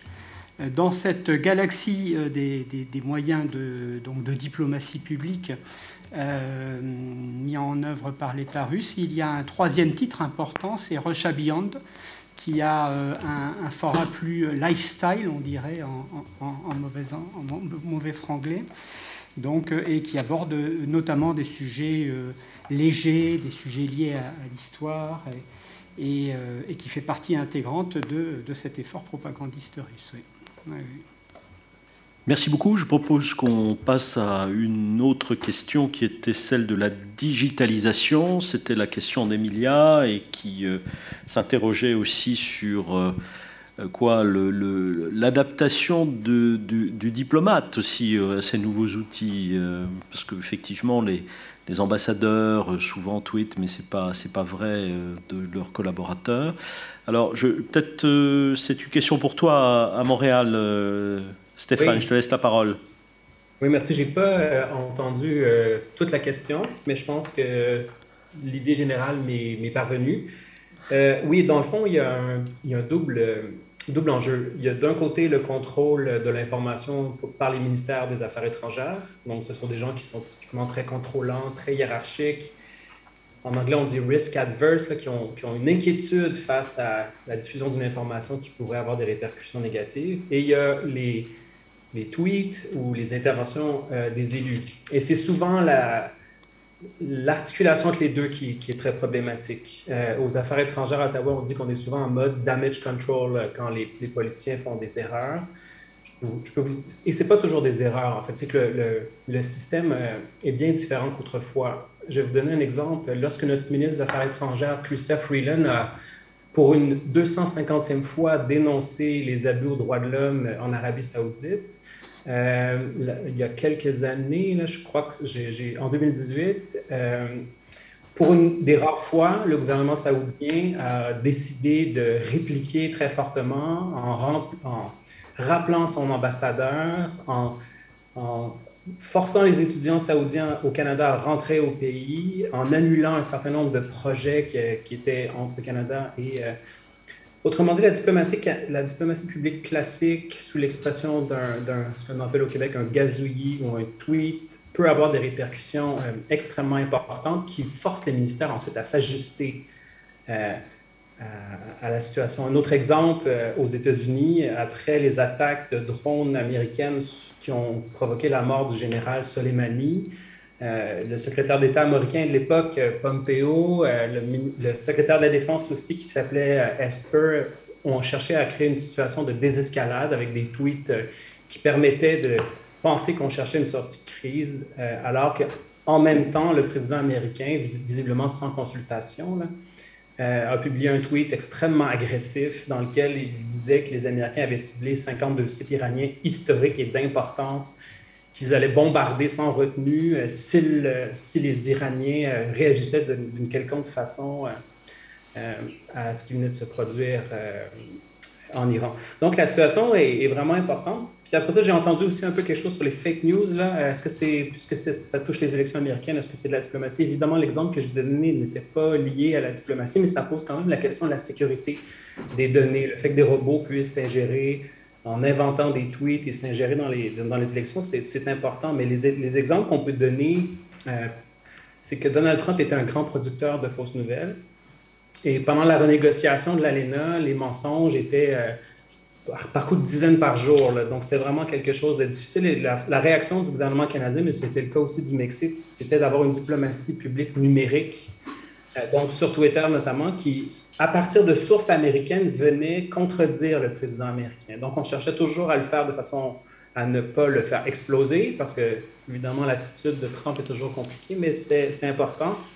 Finalement, il y a un autre phénomène qui est intéressant. Euh, les Chinois sont devenus de plus en plus agressifs sur les médias sociaux, les diplomates, hein, incluant les ambassadeurs. Et un des problèmes que les Canadiens ont en ce moment, c'est que dès qu'un Canadien, d'une source officielle canadienne, émet un commentaire sur un média social qui pourrait être interprété comme une critique en Chine, les réponses sont immédiates et extrêmement brutales.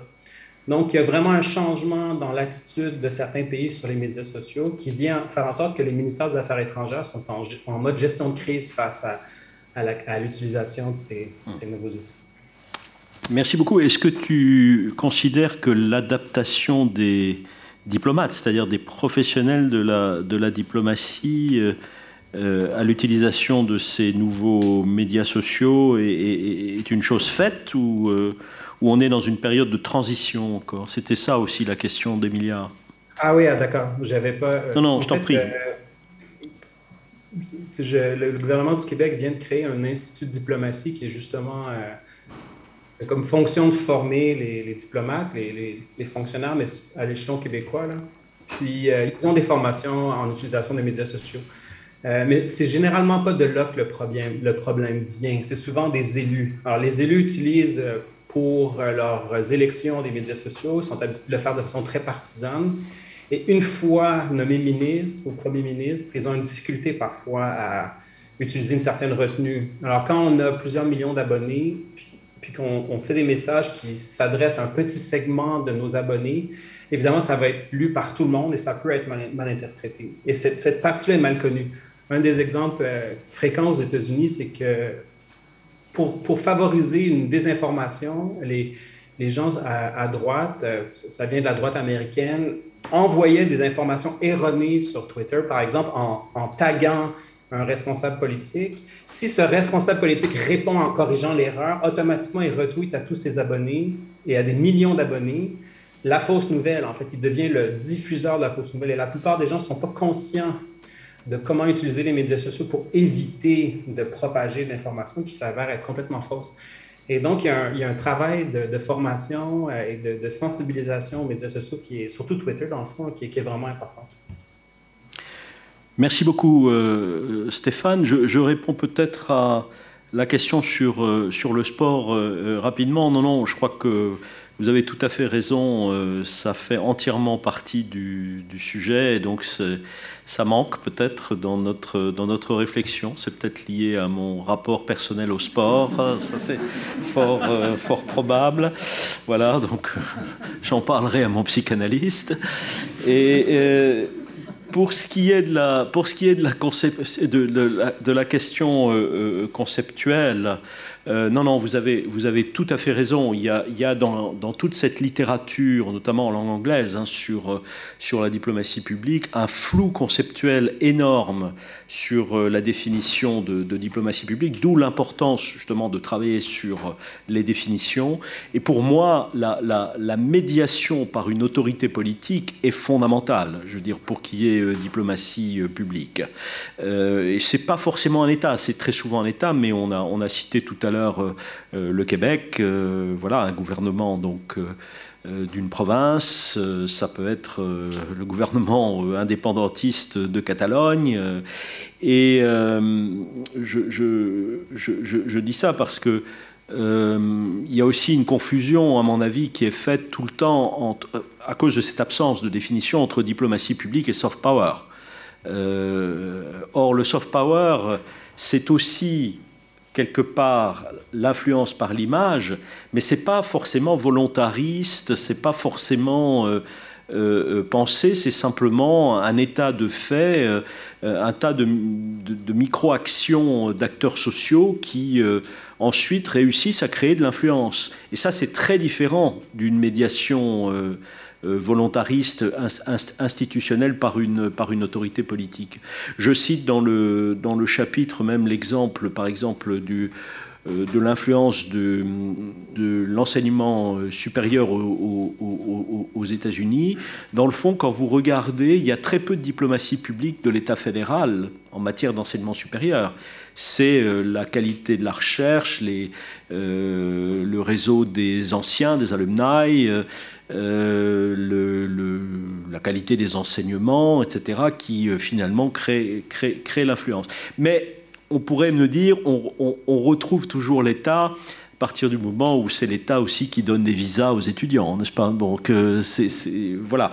Mais, mais je crois qu'il faut quand même essayer d'être strict sur la question conceptuelle. Ça me paraît important. Si je peux ajouter un point rapide là-dessus pour compléter ce que tu dis, euh, Christian, je crois que ce qui est intéressant actuellement, c'est d'interroger aussi ce terme de diplomatie publique à l'aune des transformations des pratiques diplomatiques, à l'aune des transformations des appareils bureaucratiques de manière générale. Euh, et euh, voilà, il y a des, chercheurs qui parlent de, de nouvelles, de modèles bureaucratico-entrepreneurial désormais à l'œuvre dans la diplomatie. C'est au-delà hein, de, la diplomatie ou de la politique étrangère, mais dans toutes les politiques publiques, en fait, euh, avec par exemple le recours à la contractualisation, aux sous-traitants, dans, dans tous les domaines, et désormais y compris la diplomatie. Voilà, tout ça, ça a un impact en fait sur la manière dont on va théoriser ces concepts. Très très brièvement, on va dire c'est pas la première fois que les sciences humaines sont confrontées au, rapport euh, des mots et des choses, du concept et du réel. Le, regretté euh, Hervé Couteau-Bégari, dans son traité de stratégie, faisait toute une liste en début de, en début d'introduction en disant il y a des concepts comme ça qui, qui, sont l'objet d'un éclatement et d'un étiolement complet. Il disait déjà stratégie, c'est l'art pratique du stratège ou c'est l'art théorique du stratégiste. Aujourd'hui, quand on parle de stratégie d'entreprise, ou de stratégie d'acteurs de, privés, bon, un conceptualisateur sur vous dirait non mais ça n'a aucun sens de même que guerre économique, c'est-à-dire c'est le, même problème ou euh, la notion d'intérêt national, c'est-à-dire ce sont des termes qui sont l'objet de toute façon d'un flou de définition, mais là je parle sous votre contrôle, c'est-à-dire que j'ai quand même l'impression que le terme de diplomatie publique même enfin, euh, dans son acception française, pour un constitutionnaliste sourcilleux, vous dirait, vous dirait mais au fond, ça n'a aucun sens si on le rapporte au terme de public diplomatie américain. La diplomatie, de toute façon, elle est faite par l'État, donc elle est nécessairement publique. Oui, c'est comme état de droit. Mais voilà, exactement. Mais c'est comme état de droit. Le, le juriste sourcilleux, le publiciste vous dirait l'État c'est du droit, le droit c'est de l'État. Donc au fond, c'est des choses qui veulent dire la même chose.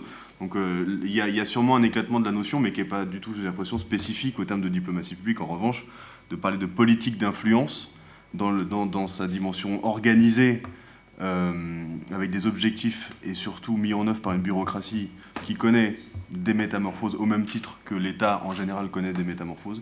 Là, pour le coup, ça me paraît beaucoup plus, euh, beaucoup plus euh, clair. Oui, Tristan. Oui, je voulais, sur, cette, sur cette question de, du modèle entrepreneurial, je voulais dire qu'en matière de médias et de médias internationaux publics, euh, cette question se pose aussi. Et le, meilleur exemple de cela, c'est la refonte de l'audiovisuel extérieur aux États-Unis au début des années 2000, sous la houlette d'un entrepreneur privé euh, donc de, radio, Norman Pattis, qui avait la haute main sur l'organisme qui gérait la, la diplomatie publique audiovisuelle. Et ça a causé des dégâts énormes pour euh, la, diplomatie, euh, pour les, instruments euh, audiovisuels de la diplomatie publique américaine. Merci beaucoup. oui, effectivement, Benjamin, je crois qu'on a, avec ton intervention, on a, on, a la réponse à pourquoi on, utilise dans le monde officiel français le terme de diplomatie d'influence, parce qu'en France, public renvoie à l'État. exactement renseignement, c'est-à-dire euh, pour les acteurs, il n'y a pas de problème. Précisément, c'est l'État qui l'a formule, donc elle est publique par nature. Exactement Alors, nous avons le temps pour euh, une deuxième série de, de questions. Donc, euh, je vois Maxime, et puis ben, je vois, voilà. Voilà, il suffit de chauffer la salle et ensuite. Maxime, à vous. Euh, oui, je, voulais juste, euh, ça c'est mon, côté un peu russisant, dire qu'il y a le russe a, une, bonne traduction qui nous vient euh, justement de l'époque soviétique, puisque c'est, qu'on on, l'a dit, la diplomatie publique c'est une notion qui est, qui est intrinsèque à la, guerre froide et à la compétition américano-soviétique, et les Russes emploient à partir des années 60 la notion de, de diplomatie populaire, donc qui, qui narodna diplomatie, qui, justement renvoie à cette idée qui est, euh, qui est en fait présente dans l'idée de public, effectivement, qui est qu'on passe, enfin, on s'adresse au public au sens à une population, à une société, euh, euh, un peuple. Donc, dans, le vocabulaire soviétique, c'est l'amitié des peuples, c'est toute cette rhétorique-là. Et, je crois qu'effectivement, voilà, il y a une ambiguïté qui est très claire. Non, moi, ma, question, elle était, c'est ce que, le, enfin, le, le point qu'abordait Stéphane, je crois, est essentiel, c'est-à-dire euh, la question, finalement, le débat sur le vrai et le faux et comment on l'articule à cette question de la diplomatie publique. C'est-à-dire, euh, et ça rejoint d'ailleurs la, distinction entre propagande et diplomatie publique, entre même diplomatie publique et des termes qui ont émergé comme, euh, guerre de l'information, etc., qui ont, connu une nouvelle fortune depuis quelques années. Comment est-ce qu'on pense l'articulation entre la, finalement la, diplomatie publique et la vérité ou je dirais plutôt, parce que ça serait plus facile, la question de la crédibilité. On en a déjà parlé avec Tristan d'ailleurs, parce qu'il y a des débats assez houleux sur ces questions dans, le champ, euh, euh, dans, le champ euh, anglophone sur des, public diplomacy studies, c'est-à-dire est-ce qu'on est qu'on considère que la diplomatie publique, elle doit elle doit être liée à la crédibilité du message qui est transmis ou de la ressource qui est transmise Ou est-ce qu'on peut tolérer, mais à ce moment-là, euh, on tombe dans, autre chose et, on sort du soft power à bien des égards aussi euh, Est-ce qu'on peut tolérer euh, la manipulation et, à quel degré Et est-ce qu'un message faux peut être considéré comme, comme de la diplomatie publique? À titre personnel, je, je, ne pense pas. Je pense qu'on tombe dans autre chose et ça peut être d'ailleurs un une manière de, distinguer la diplomatie publique de la propagande qui est plus rigide, plus unilatérale. Mais c'est une question que je vous soumets parce que j'ai toujours pas de réponse. Euh, euh, travaillant sur la Russie en plus, c'est une question que je me suis posée euh, tous les jours pendant ma thèse. Merci Maxime. monsieur dans le, dans le fond. Bonjour, je m'appelle Luca Matteucci et je suis en M1 à l'école du journalisme. Alors merci beaucoup pour cet événement, j'ai beaucoup apprécié. Euh, ma question s'adresse surtout à Stéphane et à, monsieur, à Tristan. C'est euh, une observation. Euh, France 24 et la BBC ont tous les deux, toutes les deux une émission consacrée aux fake news, donc bah, pour, pour, arrêter la propagation des fausses nouvelles. et dans ce même temps, RT, donc Russia Today et Sputnik n'en ont pas, d'autres chaînes n'en ont pas. Est-ce que cela reflète euh, différentes manières d'aborder la diplomatie publique de la part de ces États qui sont à l'origine de ces chaînes-là? Ou est-ce que ma question est complètement tirée par les cheveux? Merci beaucoup. Monsieur. Euh, bonjour, donc, euh, je m'appelle Jihad Adrouk, je suis coordinateur de projet de coopération universitaire avec le Maghreb et le Moyen-Orient et je suis en fin de thèse euh, sur euh, l'impact des euh, programmes d'échange universitaire américains en Tunisie, notamment sur les relations diplomatiques entre la Tunisie et les États-Unis. Je vous remercie pour vos interventions fort intéressantes et je voulais poser une question donc à Sylvain qui a travaillé sur les écoles françaises à l'étranger, notamment au Maroc, et je voulais voir si dans le livre enfin, vous avez mesuré un peu l'impact de ces écoles culturellement et au niveau de l'éducation des étudiants qui, qui faisait partie, euh, qui, faisait partie de, ces, programmes-là. Est-ce que euh, vous, mesurez un peu euh, leur image, enfin l'évolution de l'image de la France chez eux, etc. Parce que je pense aussi que c'est très important le rôle qu'ils jouent dans ce sens-là. Voilà, merci beaucoup. Merci beaucoup. Et peut-être une dernière question, monsieur. Oui. Bonjour, je m'appelle Olivier Chiouila, je suis travailleur social à la ville de Paris. Et ma question porte sur euh, la place des écoles françaises dans la diffusion de la culture française à l'étranger. On constate que ces écoles françaises ont un certain prestige. je me pose la question, est-ce que ce sont les meilleurs professeurs français qui sont envoyés dans ces écoles-là? Parce que quand on constate la place ou les critiques qui sont faites aux écoles publiques en France, on s'est dit, euh, il y a un problème. Alors, merci beaucoup. Je propose que... Une dernière question. Je vous en prie. La place euh, de... Parce qu'à l'étranger, les écoles françaises ont, un certain prestige, mais dans le classement de Shanghai, qui reprend les universités françaises euh, dans le monde, est-ce qu'une étude a été faite par rapport à la globalité du système scolaire de la France par rapport à ces classements? Merci beaucoup, monsieur. Euh, je, propose donc qu'on s'arrête là pour, euh, pour les questions. Et peut-être on va, on va commencer, euh, Sylvain, par vous. C'est-à-dire vous avez, vous avez deux questions qui vous sont, qui vous sont adressées, puis on, on ira dans le sens inverse des questions en quelque sorte. Donc je vais vous passer le micro. Merci beaucoup pour, pour vos questions. Alors, concernant l'évolution de, l'image de la France au Maroc, alors la mesure va être assez qualitative, hein, très qualitative. mais bien sûr, j'ai aussi étudié l'histoire hein, de la présence française au Maroc. Euh, c'est euh, euh, dans la continuité avec la coopération, la coopération franco-marocaine. À la suite de, enfin, entre les années 50-80 essentiellement. Aujourd'hui, il faut savoir que la France, c'est le, premier pays euh, dans lequel vont les, élèves marocains, euh, dans notamment euh, les grandes écoles à Paris, Centrale, Polytechnique, certains vont à Sciences Po aussi. mais voilà, c'est effectivement, il y a cette, ce lien qui reste très fort avec euh, l'école française à, Casablanca, euh, il y a toute cette, euh, cette, histoire aussi et cette représentation de la mission.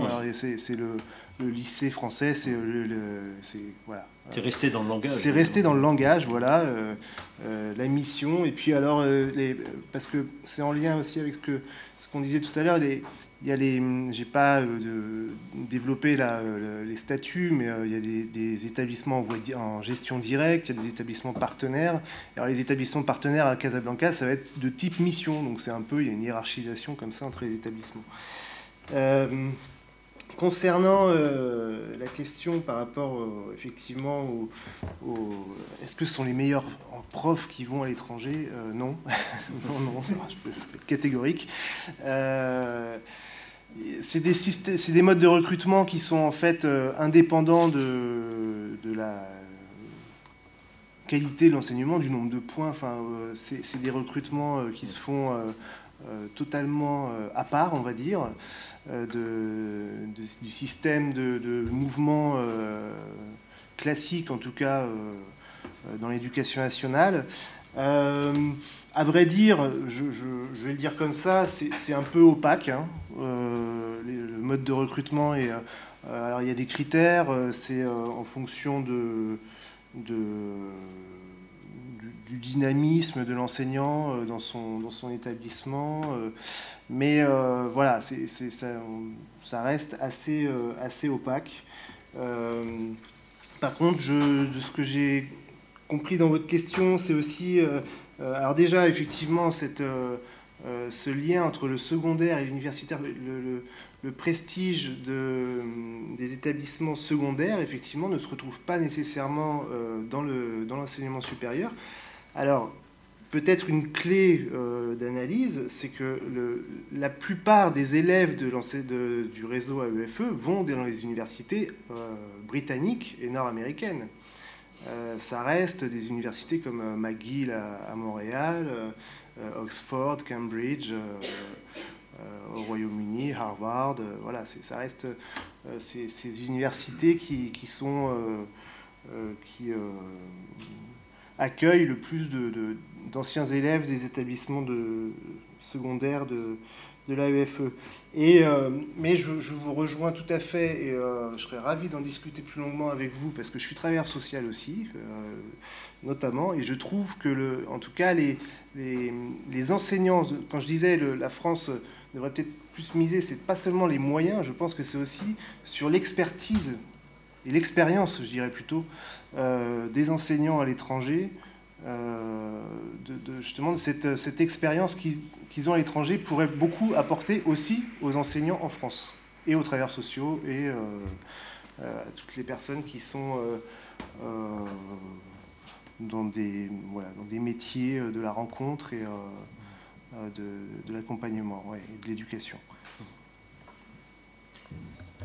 Merci beaucoup Sylvain. Je propose donc qu'on continue sur la question de, monsieur, hein, de, l'école de journalisme de, Sciences Po, qui euh, faisait remarquer que euh, sur des chaînes comme France 24 ou BBC, euh, à, travers les émissions sur les fake news, il y avait quand même la volonté de montrer au public que le fake news existait en quelque sorte. Alors on peut penser que c'est une stratégie qui indirectement consiste à vouloir se démarquer de ça. Euh, est-ce que c'est une différence justement avec euh, Russia Today, avec, euh, avec Sputnik ou d'autres d'ailleurs Commence peut-être par Tristan, puis je passerai la parole à, Stéphane. Stéphane, ça te, ça, te, ça te tente cette question aussi, mais je passerai la parole après. Voilà. Oui, merci beaucoup pour cette, pour cette question. Elle est, elle est, elle est difficile. Euh, donc euh, sur, euh, sur et sur Sputnik, mais je parle sous la surveillance de Maxime, j'espère ne pas dire de bêtises. il n'y a en effet pas d'émission pas spécifique consacrée à, cela. Mais euh, lorsqu'on étudie le, contenu de ces médias, on se rend compte que lorsqu'ils sont attaqués justement pour fabrication de, de mauvaises informations ou de fausses informations, euh, ils, ils, sont très réactifs. Et euh, donc, toutes les critiques qui viennent sur leur défaut d'information sont prises très à cœur. Hein. Donc, ils ne vont pas chercher à, tirer le vrai du faux des, autres fake news, mais toutes les attaques qui émanent euh, d'autres médias à leur rencontre euh, font l'objet de, beaucoup de commentaires. J'en profite euh, pour, souligner le fait que il est quand même malaisé d'utiliser le terme de, diplomatie publique de la même façon et pour les, les, démocraties, les démocraties européennes, par exemple, ou les États-Unis, et l'usage qu'en font la Russie et la Chine. Euh, pour les médias internationaux euh, russes et, chinois, on n'a pas affaire à des, médias publics internationaux, mais on a affaire à des médias d'État internationaux. Euh, les, médias, les médias donc américains, hein, publics internationaux, américains ou, ouest européens, ils sont régis par un certain nombre de de, convention, hein, et, ils, se doivent d'apporter une information équilibrée ou objective. Ça crée des tensions avec les missions diplomatiques, mais euh, c'est dans leur mission. Euh, donc euh, la Deutsche Welle a une, un Deutsche Welle Act, la, BBC internationale doit obéir à la charte royale de la BBC. Euh, et, euh, la, Voice of America a la charte de la voix de, la voix de l'Amérique.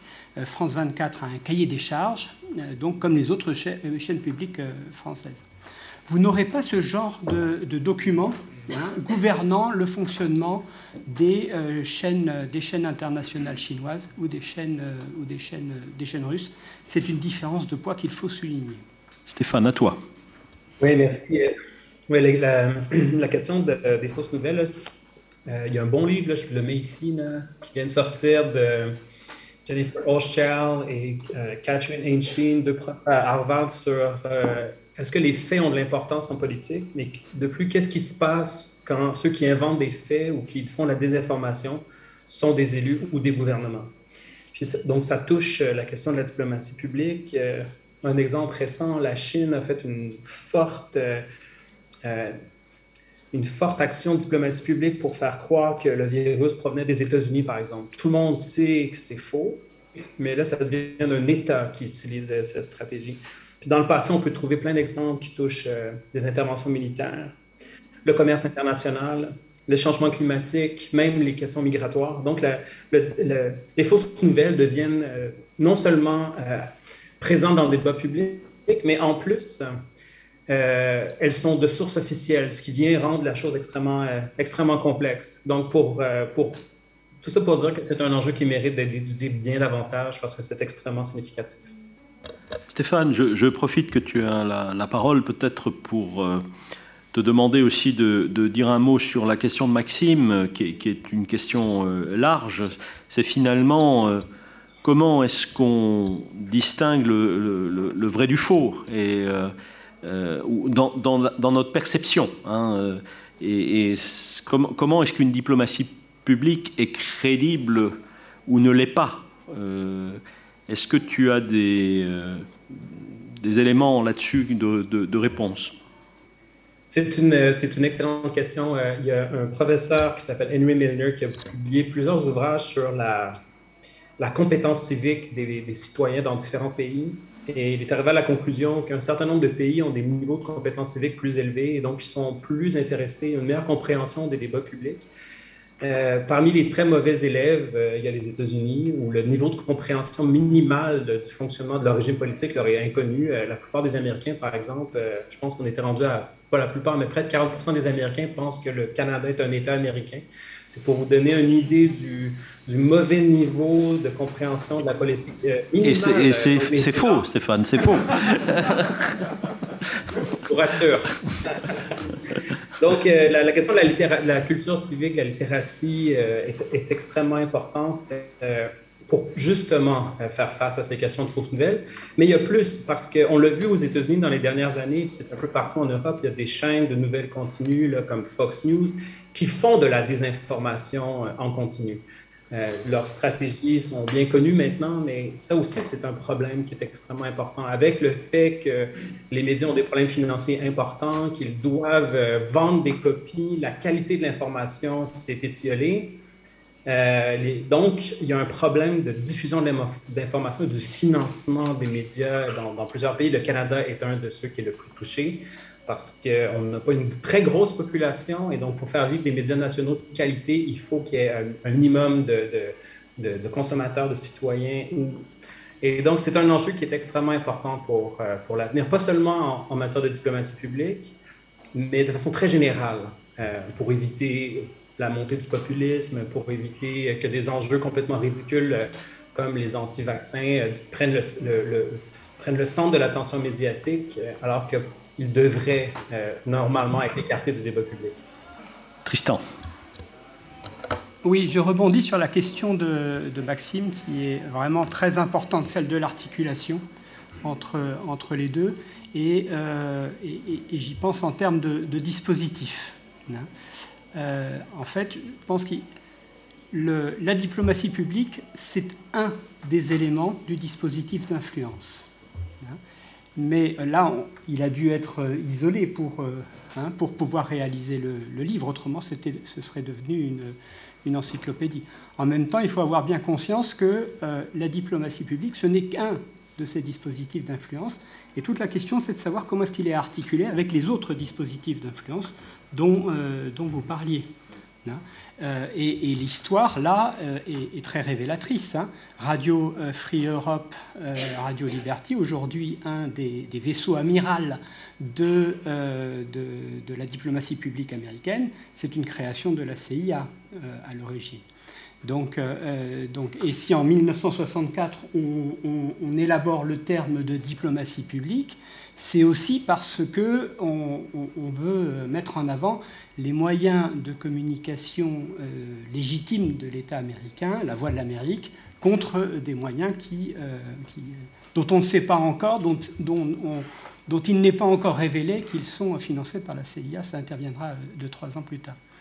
Donc, donc la, grande question aujourd'hui par rapport, par rapport à, ce que fait la Russie, mais, ce que font les autres puissances hein, de l'autre côté de, l'Atlantique, c'est comment s'articulent ces instruments de la diplomatie publique avec euh, d'autres instruments que l'on appelait avant hein, les, instruments de la propagande noire, hein, c'est-à-dire des instruments de propagande non déclarés dont on identifie beaucoup moins bien les sources. Euh, donc, et cette question, qui est une, question qui s'est posée de façon extraordinaire pendant la Deuxième Guerre mondiale, euh, il est intéressant de la voir revenir aujourd'hui et euh, à, travers euh, euh, cette formidable infrastructure de distribution des mauvaises nouvelles ou des fausses nouvelles que constituent les, réseaux. Hein, là, il y a un changement, il y a un changement d'échelle extraordinaire. On peut peut-être ajouter, pour répondre à la, question de Maxime, qu'il existe quand même des index de mesure de la crédibilité. Hein. Il y a notamment le, fameux index soft power.